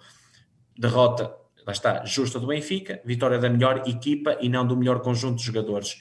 Mas no final foi a cereja no topo do bolo. Então o Sr. Carlos Lisboa diz que no fim no, perdemos porque não metemos a bola no cesto. Pá, mas isso até a minha, a minha mãe sabe mas se eu fiz 63 pontos e não cheguei aos 67, é porque meti menos a bola no cesto. Pá, mas porquê que meteste a bola menos no cesto? É isso que tens que explicar. É inacreditável. E depois isto passa-se como se fosse uma derrota normal. Pronto, perdemos. Como mais uma vez eu digo, o Sporting tem uma, uma boa equipa, tem três americanos de qualidade, mas o resto é, é muito médio, a qualidade é muito baixa. O Benfica tem o melhor plantel e eu já sei o que é que vai acontecer a seguir. Não preciso de, de de, de ser um gênio da lâmpada. Troca de americanos, é óbvio. Isto só funciona com o Shaquille O'Neal, com o Kobe Bryant, com o LeBron James, com, com o Kevin Durant, para não deixar margem para dúvidas. Assim é fácil. Mas depois eu quero ver se não existe mais um estrangeiro para o handball, se calhar mais um fixo para o futebol, ou será que só existem americanos para o basquetebol? Fica a dúvida. Hervé, basquete, Benfica perdeu uh, no pavilhão João Rocha, Bom, de facto, eh, não temos, eh, temos eh, umas posições carenciadas no, no handball, não, não temos qualquer nova contratação no voleibol que eu acho que seria bem útil para, para a equipa poder subir de patamar. Enfim, poderíamos fazer assim uma lista de, de todas as carências que temos na, nas restantes equipas e, no entanto, tens dois americanos na, na equipa B do, do Benfica, do, do basquetebol. Acho que é sempre bom recordar a, uh, o pouco justo que é o tratamento das modalidades atualmente no, no Benfica, enfim. Sim, eu concordo, concordo com, com o João, dizer que a bola foi maltratada, até acho que é um eufemismo para aquilo que aconteceu no pavilhão João Rocha este, este fim de semana, porque se formos a ver, por exemplo, uma estatística que mostra bem o que aconteceu, são um, ehm, 20 perdas de bola para o Sporting e 14 para nós. E assumindo que houve uma grande agressividade defensiva de parte a parte, que explica uh, talvez essas perdas de bola, quem, te, quem terá visto o jogo terá visto que verdadeiramente houve. Foi um festival de passos falhados, por momentos de, uh, de tiros uh, verdadeiramente sem sentido. Ou seja, eu fiquei acho que para mim a palavra que poderia resumir este jogo foi confrangedor. Para quem gosta de basquetebol, efetivamente, era, era ter os olhos a, a sangrar. Oh, uh, só pegando nisso, o Sporting ganha com 20 turnovers. Isso é que é incrível. Exatamente, é exatamente o que eu ia dizer, porque uh, tu, se fores a ver, este Sporting que teve a, a, dar cabazes a toda a gente ao longo da época, tu vias as fichas de jogos, eh, resultados de uma jornada e vias o Sporting, porra, mais de 100 pontos, mais de 100 pontos, mais de 100 pontos. Bom, eu vejo o Sporting eh, contra o Benfica e pergunto-me, mas era outra equipa, porque não foi essa equipa que eu vi. Aliás, o Benfica, é verdade, fez um excelente jogo a nível defensivo. Uh, o Sporting chega ao intervalo, portanto, tu tens dito, João, com 22 pontos e foi mantido abaixo dos 70 pontos pela primeira vez esta época. Ou seja, tu, no âmbito do campeonato português, consegues anular a maior potência ofensiva neste campeonato desta forma tens a obrigação de, de ganhar o jogo ganhar e, o largo, jogo. e largo. E, obviamente, obviamente. Só que, e aí se formos ver as estatísticas uh, a nível de, de tiros, uh, tanto interior como exterior, por parte do, por parte do Benfica, já, já, já dei alguns dados uh, respeito ao Jogueira, que já era horrível, mas contra o Sporting é pior. Mas quando digo pior, é muito pior. Dois pontos. 42 tentativas, 16 cestos. Uh, 3 pontos, 24 tentativas, 7 cestos. Isto até poderia-se aceitar, mas tendo em conta o que é o conceito de basquetebol do Carlos Lisboa, uh, que uh, tem na, na, nas percentagens de 3 pontos um elemento essencial para as vitórias das equipas dele, é muito baixo. E, e, portanto, o grande problema é que, apesar de teres anulado o Sporting, apesar de teres mantido o Sporting a 22 pontos no, no intervalo, pá, uh, a equipa aí descamba mais uma vez. Uh, no, o, lance, oh, o lance que espelha o jogo é o último lance em que o Zé Silva, lançado às férias à, à maluca na parte final, ou seja, Sim. sem ritmo nenhum, tem um lançamento que pode ainda dar alguma esperança ao Benfica e faz uh, dribles, ou seja, salta com a bola na, nas mãos. Acho que espelha totalmente que foi o jogo ofensivo do Benfica, porque defensivo foi a melhor exibição da época, mas isso Claramente. não chega, no basquetebol não chega, e, e mesmo se for, vamos analisar as exibições individuais dos jogadores, quem é que há de destacar? Betinho, novamente, como sempre, uhum. e se calhar o Damon Carter faz 9 pontos, 5 ressaltos, 5, 5 assistências, 3 ressaltos, e pouco mais. E, e daqui ao Sérgio, digo-te já, a minha aposta são 2 a 3 americanos a trocar. Porque é o caminho mais fácil totalmente. Outra coisa também é que se tu fores a ver, por exemplo, aquilo que aconteceu, uh, por exemplo, bom, uh, o, o Magalhães apostou por uma defesa uh, muito alta, pressionando os jogadores do Benfica de forma sistemática. Sim, para tirar tempo de jogo no ataque.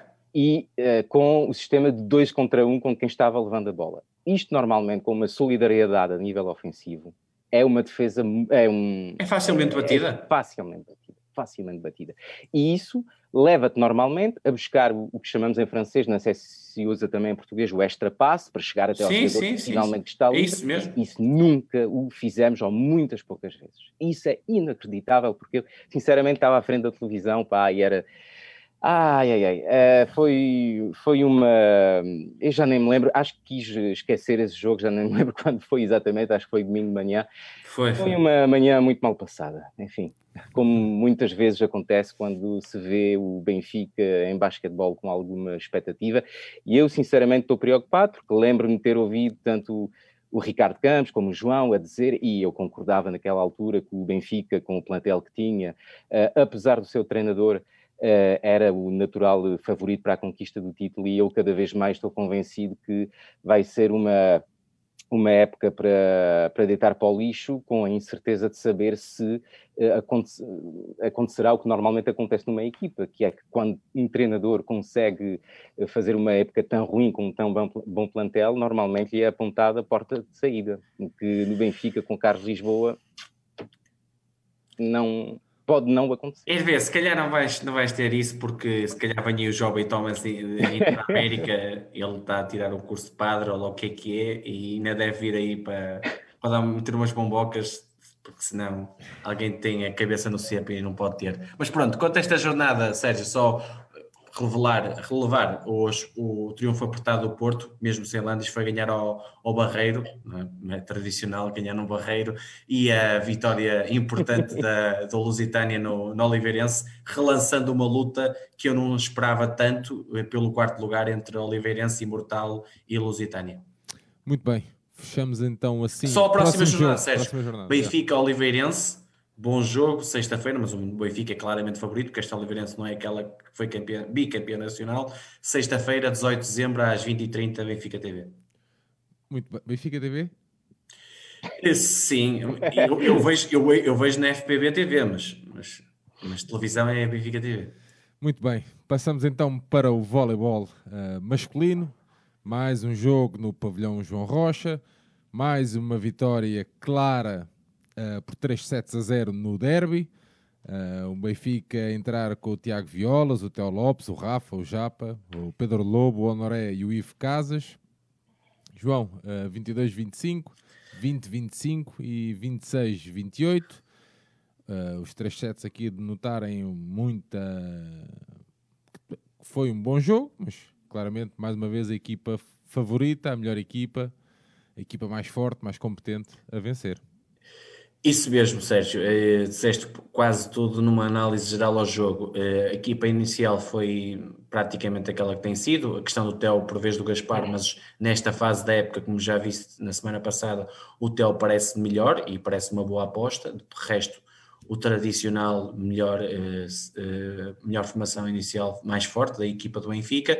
Eh, nota para a ausência do Nuno Pinheiro, que também hoje não jogou, não sei se é uma lesão grave ou não, mas é importante porque não ter segundo distribuidor pode ser uma condicionante da equipa mesmo para a rotação que o Marcelo muitas vezes faz. Do lado do Sporting tivemos a lesão do Éder Levi, o central deles, por isso jogou o Vitor Hugo e o Hélio na, na zona central da rede, o Paulo Vitor, o PV na, como oposto, o Bruno Alves, que é o distribuidor, o Bob de Voranen e o Renan, que são os dois zonas 4, e o, na posição de livro, o Fidalgo mais na questão defensiva e o Meirelles mais na questão da recepção, iam trocando.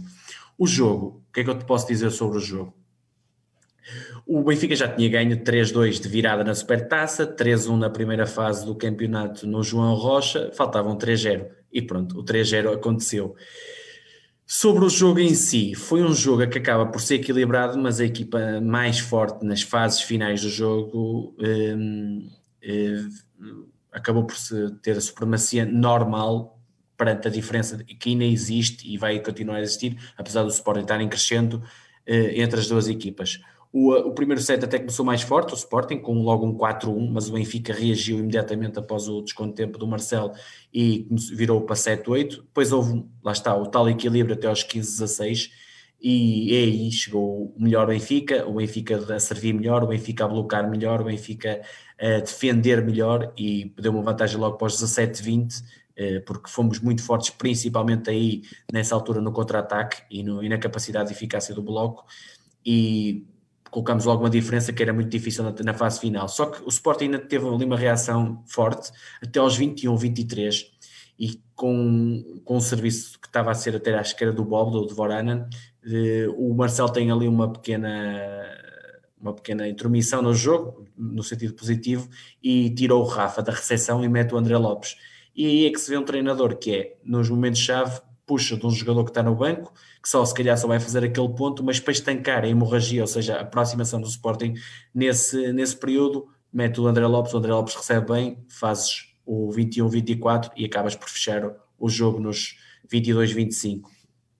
Logo aí, mais uma, uma, uma faca espetada no Sporting, no sentido em que o Sporting psicologicamente, moralmente, já, já entra um bocado derrotado perante este Benfica. Já sabe que chegando às, às fases finais dos sets, o Benfica normalmente sobressai. Segundo parcial, muito equilíbrio na mesma, até 6, e mais uma vez o Benfica com uma capacidade que hoje tiveram os, os turcos, e já lá vamos, de subir o nível e subindo o nível aumentou outra vez para 18-22 e acabou por fechar o parcial com os, os tais 20-25 normal, uma diferença normal perante a supremacia do Benfica. O terceiro parcial foi um bocadinho diferente. O Benfica entrou um bocadinho mais relaxado, normal, depois de estar a ganhar 2-0, é normalíssimo isso acontecer. O Sporting uh, aumenta para 6-2, na, creio que é 6-2, logo inicialmente, e o Benfica, mais uma vez, o Marcelo pede tempo e o Benfica sabe reagir e chega naturalmente aos 10-10 no empate e depois o jogo teve o tradicional equilíbrio até à fase final. E aí a fase final estendeu-se mais até aos, acima dos 20 pontos e o Sporting consegue ali uma diferença de 2 pontos e chegou a ter 24-22 com bola para fechar o set. E o que é que aconteceu à semelhança dos outros derbys? O Benfica reagiu, saiu em grande, acaba por empatar num bloco fabuloso crédito do Peter, um bloco triplo, eh, em cima do Renan, e depois acaba por fechar o jogo num, num as fabuloso do, do grande, do incrível Rafa, que faz o 26-28 e dá um triunfo pela margem máxima, frente ao Sporting, que está a crescer, mas é muito pouco consistente. O, o, o Marcelo, no final do jogo, até fala, creio que, no, que o Sporting tem umas variantes táticos, analisar o que é que o Gersinho trouxe de novo a estes derbys, e eu pareceu-me duas coisas. Uma aposta mais, muito mais na, na no Bob, no Dvoran, em vez do Paulo Vitor, ou seja, não foi tão previsível o ataque do Sporting e muitos ataques na pipe, na pipe que, que é o, até aquilo que tradicionalmente o Rafa faz mais de ataque e o Sporting optou por aí, mudou um bocadinho a abordagem do jogo. E também nos centrais, eh, no, no, na capacidade de ataque e de bloco nos nossos, eh, a reação foi diferente em relação a outros jogos. Mas aí, lá está, Marcelo e a sua experiência, a bagagem destes jogadores a reagir a situações diferentes durante as leituras que têm que fazer para as fases ideais, souberam matar o jogo e deixa-me dizer que o MVP para mim deste, deste jogo chama-se Tiago Violas e que está num nível de distribuição fabuloso e que, que dá, dá prazer ver a evolução que ele teve desde que o Marcel eh, chegou ao Benfica. Quanto aos pontuadores, o Rafa acaba por ser o melhor, com 16 pontos, o Teo 13 e o Japa 11. Tivemos menos fortes no, no centro da rede, ao contrário de outros derbys, onde foi aí também um, um dos motivos que o Benfica teve a supremacia relativamente ao Sporting. No Sporting, como te disse, o Robinson, o Bob, teve 11 pontos e o Reina 13, como, além do Paulo Vitor também com 13, mas foram esses dois os elementos mais preponderantes na equipa do, do Gersinho. Muito bem, Hervé, como é que tu olhaste aqui para este derby de voleibol? Olha, eu vou, vou, ser aqui muito sincero, a verdade é que vou propor uma análise, tal para este jogo como para o, para o outro, uma análise à medida da, da, qualidade dos streams em que eu vi os jogos, ou seja, uma qualidade limitada, porque se bem, bom, eu não, estando cá, não tenho acesso à, à Sporting TV, e, e, vi o jogo no stream da Federação, embora seja um stream de relativa boa qualidade, Uh, o facto é que quando tu não estás acostumado a seguir uma equipa, como é o meu caso com o Sporting, uh, resulta um bocado complicado identificar os jogadores e ter, portanto, uma ideia clara de quem, uh, quem faz quê na, na, na, equipa, na equipa leonina. e, portanto, tive a sensação de ver o jogo estando mais atento àquilo que fazia a equipa do Benfica, mas uh, isso igual dá para, para dar uma sensação, foram as minhas impressões ao longo do jogo, eu acho que uh, claramente o que estamos a ver, eu por acaso diria que uh, com o plantel que tem o Gersinho, o Gersinho está a fazer uma muito boa omelete com poucos ovos. Eu, sinceramente, não sei quantos jogadores do Sporting teriam lugar no, atualmente no, no plantel do Benfica, Uh, e, e, por isso eu acho que, uh, por um lado, eu fico extremamente agradado com a sensação que o Benfica uh, mentalmente fica com uma vantagem eh, tremenda sobre o Sporting. Eu acho que essa reviravolta no terceiro set, por exemplo, à semelhança daquilo que já tinha acontecido em outras dimensões na, na Supertaça, uh, dá verdadeiramente muita confiança uh, ao Benfica para o resto da época a nível das competições internas. De facto, para o resto da época, porque já, já não haverá Europa. Mas para mim também fica uma pergunta que é o que fará o Sporting no talvez no, mercado de inverno, se, se, irão reforçar a equipa, com que estilo de jogadores e se verdadeiramente irão, tendo em conta que a gestão das, modalidades, a gestão das modalidades já, tem, já não tem dado, nada a ver, desculpem, com aquilo que acontecia na, uh, na, na, casa dos vizinhos há, há uns anos atrás. Por isso eu uh, fico muito tranquilo com, com o que o Benfica poderá fazer no, no, resto da época. O que há é que temos que ficar focados no resto da época e, e conquistar aquilo que, que, que, é nosso.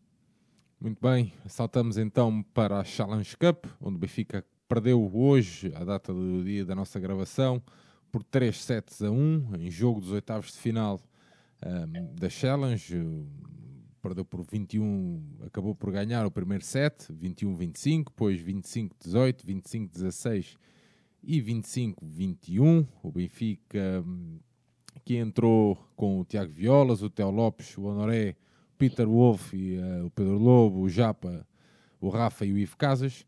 João, antes de entrarmos ao jogo, uh, antes de entrarmos no jogo, assim é que é, Opa, eu, eu não percebo nada da gestão de, de, de, de, equipas, de planeamento, nunca trabalhei nada, nunca tive assim conhecimento, grandes conhecimentos sobre isto. Pá, mas fez-me um pouco de confusão ler que esta equipa, após o jogo contra o Sporting no pavilhão João Rocha, à uma da manhã, fez uma viagem de autocarro para Madrid, para Madrid, e quem já foi a Loré de autocarro sabe que isto é longe para caramba. Um, pá, depois de Madrid, viaja para Istambul, é assim? Certo. E depois de Istambul vai de autocarro para Ankara. Opa, eu. Isto faz-me tudo muita confusão, João é o chamado, Sérgio, amadorismo dentro do profissionalismo. E o que é que eu quero dizer com isto? Mas amador, amador é, é, é malta que trabalha durante o dia e depois junta-se à tarde, não é? Exato, o Benfica supostamente é um clube profissional onde devia dar todas as condições, e atenção, dá muitas, mas tem que ligar a tudo, porque depois não pode olhar para o resultado final e dizer assim, pá, deviam ter feito mais, eh, esperámos outra coisa, e não, e não fazer o trabalho de casa e não dar todas as condições aos atletas para chegar em, no melhor possível ao jogo. Agora, eu, este jogo, eu sabes inicialmente. Que, sabes que eu percebo que todas estas dificuldades, primeiro havia um jogo lá, depois havia um jogo cá, depois então definiram que ia ser uma espécie de bolha lá. Pá, eu percebo isso tudo perfeitamente. Pá, todo este contexto de pandemia, também entendo. Não, não vou estar aqui a fazer grandes uh, dissertações sobre este caso, mas opa, de certeza que tinha que na segunda-feira haver uma possibilidade de um voo mais direto para algum sítio. Que implicava mais custos e se calhar impediram de. Certo, certo, João, mas se calhar uh, tinha permitido que os jogadores pelo menos pudessem ter descansado e dormido nessa noite, uma noite de descanso, pelo menos, porque depois é uma viagem muito violenta. Pá. São 18 horas, Sérgio, é, é ah, completamente. Só, só 18 horas é completamente inadmissível, mas deixa-me só enquadrar isto. É assim, primeiro aqui quem teve mal foi a Federação. Este jogo o Sporting não devia ter existido. Porquê? Porque o Sporting fez um jogo na Ucrânia, eh, ou seja, fez a eliminatória, a, a challenge deles, a bolha deles, era na Ucrânia, na, na meio da semana passada, e teve que vir, não sei em que condições, isso não sei, e teve que vir para jogar o derby com, com o Benfica. O Benfica, ao contrário, tinha a bolha, a bolha dele a seguir ao jogo com, com o Sporting. E o que é que quer dizer isto? Há, há, tantos fins de semana em que há jornadas duplas, podia-se meter este jogo de uma jornada dupla. Não fez sentido nenhum e devia-se dar espaço de manobra para as equipas portuguesas que estão a elevar o nome da Federação, do voleibol de Portugal lá fora, para terem as melhores condições possíveis. Ou seja, se calhar se não existisse esse jogo, o Benfica se calhar tinha outras condições de viagem para, para, este, para, para a Turquia. Pegando, havendo o jogo, o Benfica tem a certeza absoluta que os responsáveis da modalidade fizeram a viagem melhor que lhes permitiram fazer. E aqui entramos no campo de a questão financeira. O que é que pesa aqui? Ou as finanças ou, ou a parte esportiva? No Benfica devia pesar sempre muito mais a parte esportiva. E com isto que eu quero dizer é assim: faz sentido ir à Europa, seja em que modalidade for, e fazer 18 horas de viagem hoje em 2020? Não faz. Não faz, não podes pedir aos jogadores. Muito mais quando vais defrontar uma das melhores equipas que há, se calhar, neste planeta. Não digo que é top, top mundial, mas é uma equipa de Liga dos Campeões. É uma equipa onde tem jogadores que tiveram no, no melhor campeonato do mundo, que é o italiano, vários anos. Jogadores de grande, enorme classe. Sabes que vais ter no, um percurso difícil, porque se eliminasses os turcos, ias ter os franceses pela frente, que ainda são mais difíceis, são apenas e só os líderes do campeonato francês, o Cannes. Pá, estamos a falar num nível altíssimo, o Benfica não pode perdoar. Isto não, não estamos a falar, com todo o respeito, com a vitória que o Benfica teve nem handball, que foi eliminado pelos austríacos. Não é isso. Não é isso. Isto é um se o Benfica diz está na Liga dos Campeões, tem que dar condições de Liga dos Campeões aos jogadores para jogarem. E não deu. E aqui é erro, e, e obviamente, para mim não é desculpa maioritária, mas é, é uma desculpa, é uma desculpa não, é um facto que aconteceu e que condicionou a prestação dos jogadores nesta eliminatória e neste jogo. Agora, Sérgio, quanto ao jogo em si, e aqui creio que, pronto, é, sim, o que eu te posso dizer é que o Benfica privilegia muito mais as questões financeiras e se tu chegares à beira do, do Benfica e disseres eh, tem aqui este voo eh, rápido, sei lá, imagina Lisboa, Istambul e depois Istambul, Ankara, eh, dizem-te, mas é muito caro, eh, é mais, é mais barato ir por Madrid. Pá, e tu não tens opções, ou não vais, ou, ou, ou não vais, ou, ou, fica, ou, ou optas por essa. E a equipa optou por essa, indo mais cedo mais cedo, ou seja, logo a seguir ao jogo Sporting, mas é uma barbaridade o que aconteceu, é óbvio.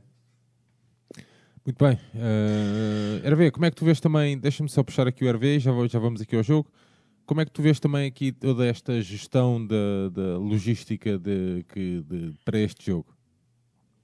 Não, não sei, acho um, tudo isto um bocado, um bocado surreal, porque para mim, uh, eu sei que não sei, pá, a verdade é que eu tenho a sensação que o Benfica tudo fez uh, para as equipas que supostamente não tinham que participar a competições europeias para não facilitar a tarefa, é uma coisa inacreditável, eu não sei. Uh, eu assumo que as coisas. Uh, há um, condicionantes com as quais tu tens que compor quando estás metido nos assuntos logísticos de um clube Uh, mas o que é um bocado surreal para um adepto como, como eu é descobrir que coisas como essas acontecem, porque eu, eu agora mesmo estive a verificar, por exemplo, a distância entre Istambul e Ankara, porque não, não tinha certeza de quantos, quantos quilómetros eram, e são 500 quilómetros mais ou menos, uh, ou seja, 5 horas de autocarro, depois de uma viagem uh, entre Lisboa a Madrid em autocarro também, um voo de Madrid... Jogadores 2 metros pá, eu não sei, é, ou seja, é, sabendo que, que é, potencialmente essa vai ser a tua única deslocação europeia, tendo em conta também que a primeira eliminatória, afinal de contas, não, não foi realizada, pá, se é para ter modalidades para sempre estar a, a, a poupar dinheiro em tudo o que se pode, a verdade é que eu não sei, pá, eu se fosse um jogador de modalidades do Benfica, eu achava que isso era um, uma pequena falta de respeito. E isso dói-me muito, porque eu já acho que a equipa de voleibol, ao não regressar para a Liga dos Campeões, uh, ao aceitar disputar a, Challenge, ao aceitar também, eu assumo que uh, foi uma imposição também financeira feita em, para o Marcelo não, não poder contar com uma nova contratação, tendo em conta tudo isto, Epá, eu, se estivesse lá dentro, eu achava que isto era uma gota d'água a mais. Eh, não sei, eh, sinceramente fico muito surpreendido. Agora concordo e muito com as críticas que o João emitiu em relação à, à, Federação Portuguesa de Voleibol, porque isso tem-se tornado uh, algo habitual. A Federação não protege as equipas que estão participando nas provas europeias quando elas são as máximas expoentes expoentes a nível de clube uh, do que é o, o, voleibol, o voleibol português. Aliás, eu lembro-me já que uma vez disputamos um, as duas mãos uh, de, um, de, um, quarto final de, de, uma taça challenge, acho que foi no ano em que fomos para a final contra o Novi Sad, uh, tendo que realizar uma fase final de taça de Portugal disputada num formato Final Eight. ou seja, pá, eu não sei quem dirige a Federação Portuguesa de Voleibol, não tenho muito conhecimento das direções federativas, mas uh, parece que há um concurso pá, entre as direções das distintas federações de modalidades, quando pensas que há uma que atingiu uh, níveis de incompetência uh, verdadeiramente altíssimos, há sempre outra para te surpreender. Mas o desporto está a ser bem gerido, como diria o outro. tá, tá. João, este jogo.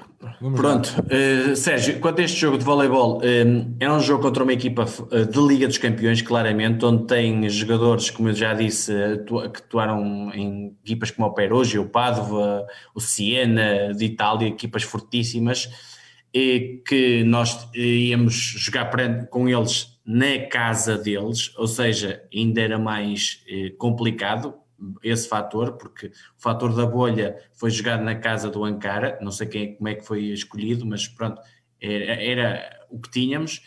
Deixa-me só dar aqui uma nota, transmissão do, no Instagram do Marcelo, porque não havia mais sítio onde, onde se via o jogo, e isso para mim, a minha vénia ao Marcelo, porque o treinador tem que estar preocupado é com o jogo. Não é o treinador que tem que estar preocupado com que os adeptos vejam o jogo. Vamos fazer uma vaquinha para pagar a. a... Atenção, eu não estou contra o Marcelo, não é nada disso. Eu estou contra a comunicação do Benfica, que bastava dar um telemóvelzinho a um, um, responsável que esteja lá no jogo e esse responsável filmava até com o Instagram do próprio Benfica. O próprio clube devia promover isso, sabendo que não havia, não havia transmissão da SEV e que devia ter existido, mas pronto, isso é outra coisa. Mas teve que ser o treinador a meter o seu no próprio Instagram o jogo. Pá, perfeito, Deus Marcelo, mas isto é anedótico em relação à comunicação do Benfica. Pronto, indo ao jogo propriamente dito, Sérgio. É, o primeiro set do Benfica, se calhar, fazendo assim, qualidade, qualidade eh, adversário, foi o melhor set, se calhar, da era Marcel Matos. Foi fabuloso. Nós tivemos praticamente perfeitos. Servimos muito bem com o Peter em destaque, bloco muito, muito bem montado, fechando o oposto, o cubano deles, pá, que é o Fernando Hernandes, que, que só fez 60 e tal pontos este ano, já números incríveis. Fez a baixa magnífica, mantendo sempre a bola em jogo, sempre que possível, e ataque e contra-ataque de outro mundo, sem qualquer erro. Banalizamos uma equipa de grandíssimo nível. E, e por isso é que as pessoas têm que perceber que este 21-25 foi brutal. Agora, quando tu banalizas alguém que é muito forte e eles pareceu que foram apanhados um pouquinho de surpresa com aquele nível, tiveram que fazer o quê? Puxar dos galões, claramente, subiram o nível e depois, aqui é que se vê o facto do Benfica jogar no Campeonato Português sem oposição ao seu nível, com poucos jogos de, desta qualidade e não consegue manter aquele nível de forma consistente. Apesar de ter tido a Liga dos Campeões, ainda é curto. É preciso, o Benfica precisava estar no Campeonato Turco, no Campeonato Italiano, no Campeonato Francês para atingir este nível. Porque é assim que estas equipas jogam, jogam sempre a este nível. O Ankara, o, esta equipa tem que já teve quase na liderança, mas todas as semanas tem jogos difíceis. E a partir do segundo set, creio que ali da, uh, o segundo, a partir, a partir, do segundo set e na metade do terceiro parcial, viu-se o que é que o, o, o Ankara faz. Tu falhas uma recepção, eles matam-te. Tu tens um ataque menos forte, eles viram. Tu tens um, um, uma falha no bloco, eles, eles fazem ponto. Não tens hipótese, eles não falham rigorosamente nada. Foram percebendo melhor os nossos ataques, melhor distribuição do Violas e pronto, e os atacantes deles, quer o Berger, o austríaco, que é uma máquina incrível, quer esse Fernando Hernandes, que creio que faz 27 pontos, o Berger faz 14 e o, o, o Gokkos, que é o, o turco, internacional turco, eh, faz eh, também 14 pontos, isto com um distribuidor, o James Walsh, que é internacional canadiano, que é uma máquina, pá, aquilo é brutal. Eu tentava às vezes a ver o jogo, perceber em, em, que, em, que, zona é que ele ia meter a bola, é, ele surpreendia praticamente sempre. Imagina os jogadores do Benfica que têm que estar ali na pressão para perceber é, as dinâmicas e as bolas lançadas por ele na, no, no, ataque. Pá, é, é, muito difícil assim. E pronto, e o Ankara acabou por ganhar com toda a justiça, com parciais que revelam esse nível, principalmente o segundo e o terceiro, foi 16 e 18, certo? 18 e 16. Ou 18 e 16, pronto, e depois no terceiro parcial, o Benfica chega ali uh, a uma altura equilibrada, 12, 11, mas depois a partir daí eles parece que carregam naquele botão de acelerar e como nós um bocadinho fazemos com o Sporting e pronto, fazem a diferença e, e é isso, eh, lá está, é, ganhou a melhor equipa e quando é assim só temos que aprender com as derrotas, lá está, é sempre, há sempre algo para aprender e aprender com estas derrotas e, e Pronto, e, e, dizer só o que é orgulhosos da prestação da equipa, apesar de ser o único jogo europeu deste ano, porque nós jogamos com os húngaros deles, o único jogo europeu, mas foi um jogo em que deram orgulharam os adeptos, tiveram orgulho próprio, demos tudo, atitude fabulosa perante uma grande equipa. E agora virar o foco para as competições internas e ganhar tudo. Sendo que no próximo fim de semana, sábado às 6 horas, Benfica Viana e domingo às 5 horas, às 5 horas não, às 15 horas, às 3, Benfica Esmoriz. O Viana dá na Benfica TV, o Esmoriz não dá porque dá a equipa B de futebol. Muito bem, Hervé, alguma nota sobre este jogo? Sim, apenas completar uh, tudo aquilo que disse o, o, João. É verdade que, uh, digamos, a, a, evolução, a própria evolução do jogo com, com esse primeiro set fabuloso e, e depois a, a, baixa de rendimento terrível que tivemos, é verdade, frente a uma excelentíssima equipa. Uh, também levanta a, questão de, de saber o que poderia ter ocorrido numa eliminatória clássica a duas mãos. Agora, bom, temos um contexto de pandemia, isso é, é, é uma coisa com a qual temos que, que, lidar. O que eu acho, sobretudo, é que se pormos esses dois jogos uh, uh, ao lado um do outro, uh, fazendo um balanço, de, de, não da semana, mas digamos desde deste ciclo de jogos apenas, acho que fica muito bem resumida a situação em que está o projeto do Benfica enquanto equipa de voleibol, que é que era já demasiado grande para Portugal e ainda um bocado limitado para, para os voos mais altos na Europa. Muito bem. João, temos que ser rápidos, que em Lyon é tardíssimo. Um, é nisso, é nisso. É, é nisso. Bela zona. Bom, uh, é, já é tardíssimo. Bora. João, notas sobre as secções femininas de, do Benfica? Sérgio, como só é, a vitória. Como, como, é que uh, vamos fazer isto muito. Sim, sim, muito sucinto. sucinto. Que é para depois. Uh, Tranquilo, ganhamos 30-15 ao Santa Joana na sexta jornada do Campeonato de, de Handball Feminino. O set inicial normal, como jogo com a ABC, com a questão dos dois pivôs, Madalena Silva e Adriana Lage. Ficaram de fora a Madalena Pereira, a Cláudia Correia e a Patrícia Rodrigues, que são ausências já por longo.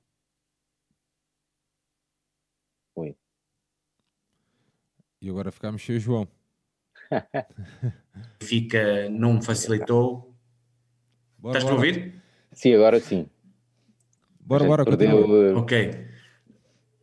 Pronto, o jogo começou equilibrado até aos 9 igual, eh, mas a partir daí o Benfica deu uma sapatada e mostrou toda a, a sua maior qualidade, com a Débora Moreno finalmente em destaque no plano ofensivo, começou a marcar gols, começou a mostrar todo o seu valor, e um Santa Joana aguerrido, mas com uma equipa muito débil e que a partir daí falhou bolas fáceis. O Benfica, com também a Miaela, menciona, principalmente no plano defensivo e nas assistências para a Carolina Gomes no seu lado, a revelarem toda a, sua qualidade, e a Aldília Carlos a substituir a Rioco na baliza, a partir do 7-8, a fazer a, a, diferença, e depois na segunda parte foi com o Benfica a mudar a, a questão do plano ofensivo, com um 3-2-1 na, na, defesa, ou um 5 mais 1 muitas vezes, foi ali um, um híbrido, a obrigar o Santa Joana a cometer erros e a sair várias vezes em transição ofensiva e aumentar a vantagem para um 30-15, eh, que mostra, eh, mostra bem a diferença entre as duas equipas, sendo que hoje o Benfica também já deu mais uma, uma sapatada na, na assomada, creio que ganhou por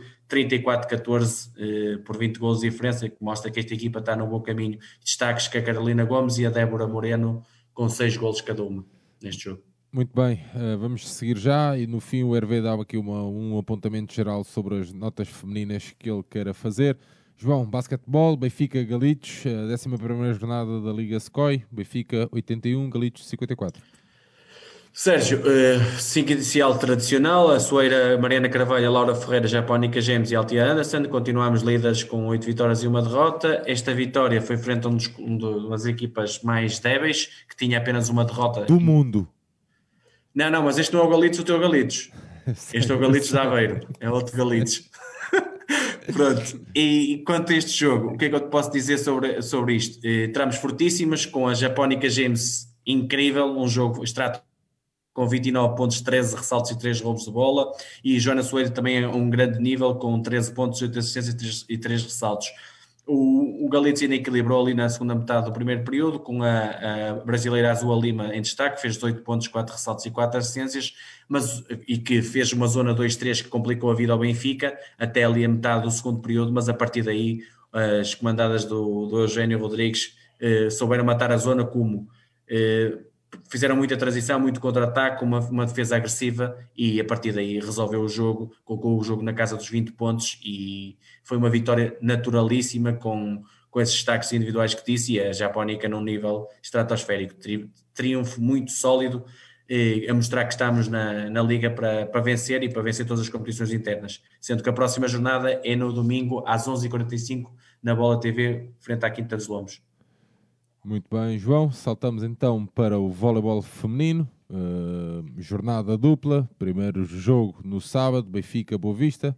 Benfica a vencer por 3-0 o jogo que estava em atraso da nona jornada do Campeonato Nacional de Voleibol Feminino. Sérgio, foi um jogo normal, vitória tranquila do Benfica 3-0 perante o Boa Vista que não tem qualquer vitória, é das equipas mais frágeis do campeonato. O Nuno Brites e bem optou por uma, uma rotação da equipa, postou na Alice Vicente ao posto, na Maria Jardim na zona 4, na Mariana Gomes na central, rodou ali eh, algumas jogadoras habituais do, do, do nosso jogo, porque tínhamos jogo a seguir com Leixões, e, uh, e acabou por ser uma vitória tranquilíssima. Os parciais demonstram 17-18 e uh, 17, 17, 23 e 18. 20, 20. 18, 17 e 18. O, o, segundo é que foi mais complicado. Tivemos até a perder 22, 23, mas pronto, o Benfica, principalmente através da Tainara Nunes, uh, nessa fase final do set, acabou de fazer a diferença e corrigindo alguns erros que o Boa Vista foi aproveitando, porque é uma equipa que deu tudo, é, é tradicional das equipas do norte do país, entregam-se ao máximo, defesa baixa, mas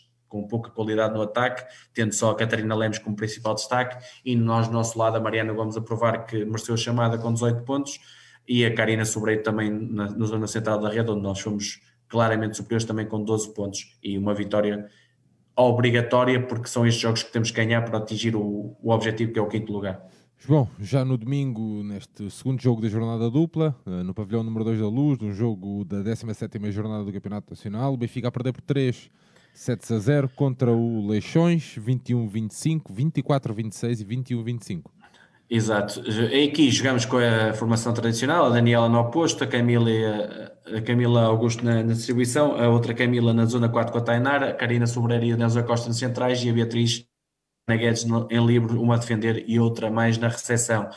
Eh, estamos perante uma equipa que é candidata ao título, é uma equipa que tem vários jogadores que vieram do, do Futebol Clube do Porto e do Porto de Vôlei, a, Fabiana, a Fabiola Gomes, a Juliana Antunes, a Karina Moura, a Eliana Durão, tem a Maria Noel ao posto argentina, que é uma jogadora fabulosa, e a, e a vitória acabou por soar bem, porque o, o Leixões mostrou que é a melhor equipa, mas o Benfica também mostrou uma coisa, que é é capaz de, de, ganhar eh, estas equipas. Já mostrou contra o Porto e mesmo contra as Leixões, apesar de nas fases decisivas o Leixões ter levado sempre a melhor, eh, mostrou mais uma vez que pode chegar lá com mais um, dois, dois, dois reforços, eh, a chegar àquele nível e não nesta época, mas na próxima, se calhar ser um candidato mais forte ao título. Destaque só para, para, para, uma coisa que aconteceu má, foi a Juliana Tunes, que é irmã do Ivo Casas, que saiu com uma lesão aparentemente que saiu dos bombeiros, com os bombeiros do pavilhão, que aparentemente deve ser grave. Espero que não seja nada de,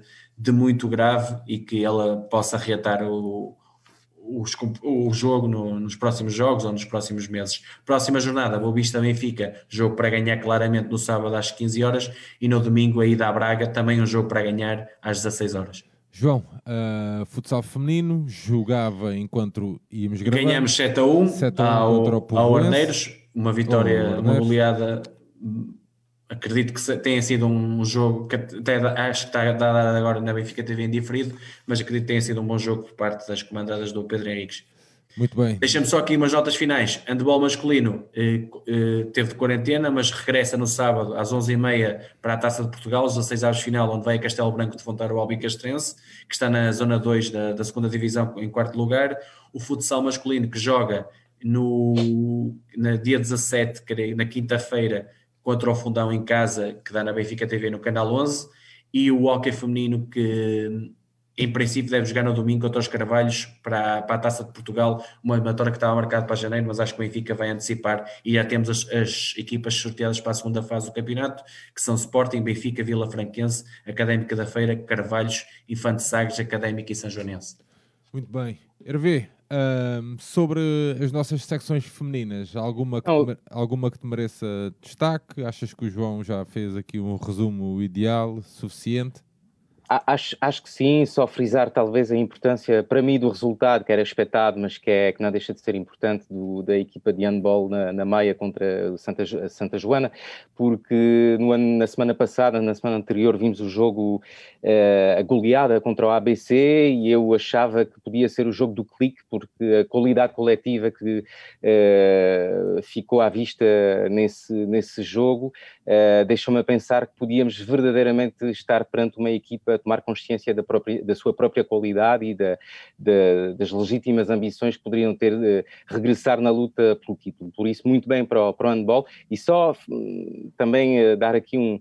Uh, fazer uma nota final também da minha parte, que, é que sabemos que vamos regressar às competições nacionais nas piscinas com o polo aquático feminino a meados de janeiro, onde temos uma excelente equipa também a construir uma, uma belíssima hegemonia nacional à semelhança daquilo que acontece no hockey e no futsal. Incrível. Não, continua. É incrível. É, pá, é, é, tu sai, saíste com cada tirada, é genial. Mas, só, só falta estás a ver o Dinamarca-Suécia. não, por acaso a Dinamarca venceu a Rússia que está eliminada das meias finais do Euro feminino. Isso é uma grande surpresa. Hervé, termina, desculpa, estava aqui na brincadeira. Não, não, não, não, é mais nada. Se quiseres, eu posso também falar do, do, do rugby do Benfica ou até do ténis de mesa, mas acho que podemos deixar isso para outra. outra o ténis de mesa quem ganhou o Porto Salvo, não foi? O ténis de mesa? Exatamente, na taça de Portugal. E o rugby que tinha que iniciar a luta pela manutenção eh, Teve o jogo adiado, o Arcos de Valdez. jogo adiado em Arcos de Valdez, exatamente. Muito bem, epá, foi, sim senhor, excelente contratação, João Nuno. O, o scouting da Povo a funcionar, é incrível. Estamos então a caminhar para o final do nosso episódio. Hervé, um, as tuas notas finais sobre o programa, alguma coisa que queiras dizer? Estás à vontade? Não, pai, não sei, espero é que é a minha participação possa ser uma, uma mais-valia, que faça, que faça de eu talvez o Olivier Bonamici do Benfica Independente, iremos ver. É, mas, Brutal. Eh, mas, bom, fora disso, eh, dizem muitas vezes que o sotaque francês, até não sei se se nota, tem algumas dificuldades às vezes é, em, em, em falar assim de maneira muito fluida, mas no pior dos casos costumam dizer que o que o sotaque francês eh, em português soa um bocado sexy, assim poderia vir a ser o, o, aquele toque de glamour que talvez eh, faltava, eh, faltava. fazia falta nesse, nesse programa. muito bem, muito bem. João Nuno, para terminar, vamos lá. João Nuno ou Paulo Martins?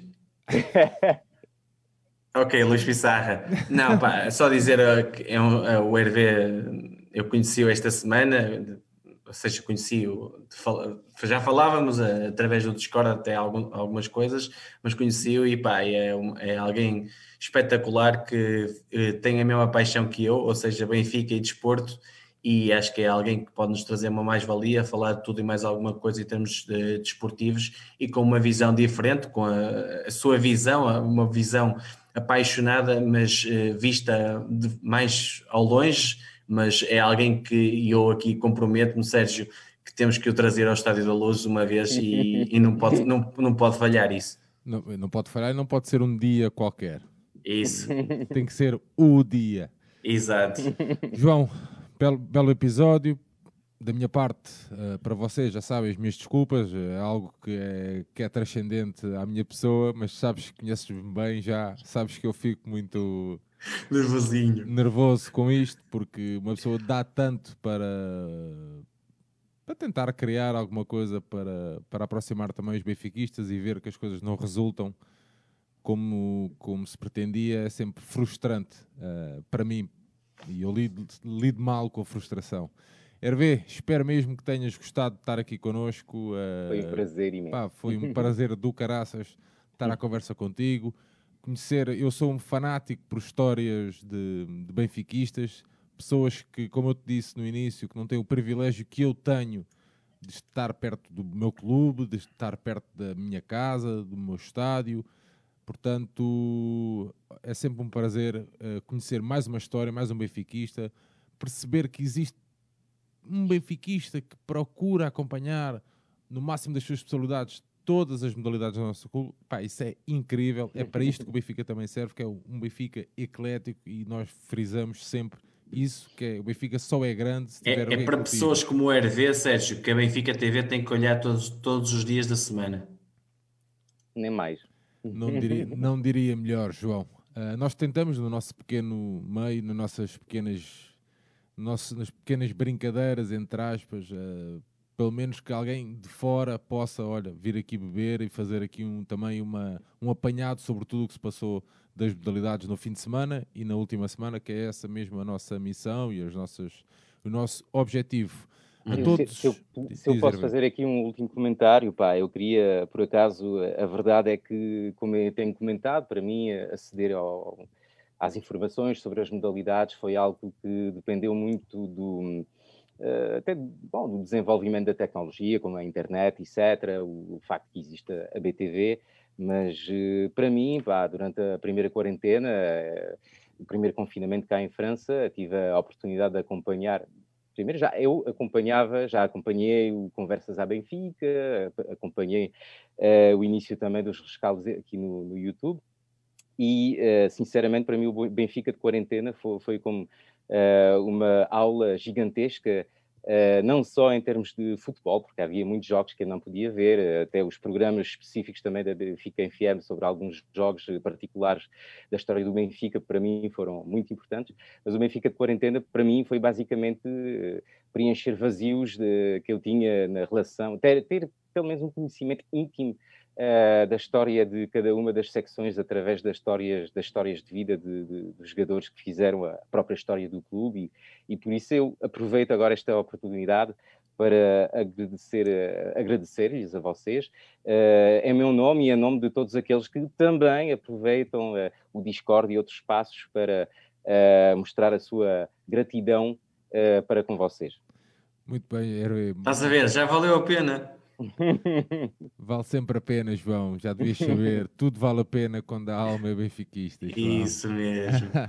Estavas a abrir a porta para isto, não estavas? Claro. a todos os que chegaram ao final deste episódio, o nosso agradecimento. Uh, Deixar-vos então esta nota que foi impossível fazermos este episódio em direto e contar com a vossa colaboração no chat e com a vossa participação, na esperança que o próximo já corra tudo bem, já corra melhor. Um, e pronto, deixar-vos então mais uma vez o convite: www.benficaindependente.com. Fiquem seguros, mantenham-se atentos, na esperança que em breve nos possamos ver nos pavilhões. João, Hervé. E ver o Hervé na luz. E ver o Hervé na luz. Queremos o Hervé na luz. Aí está, a hashtag está criada. Hervé, João, um grande abraço a todos. Fiquem bem. Um grande abraço. Viva o Benfica. Viva o Benfica.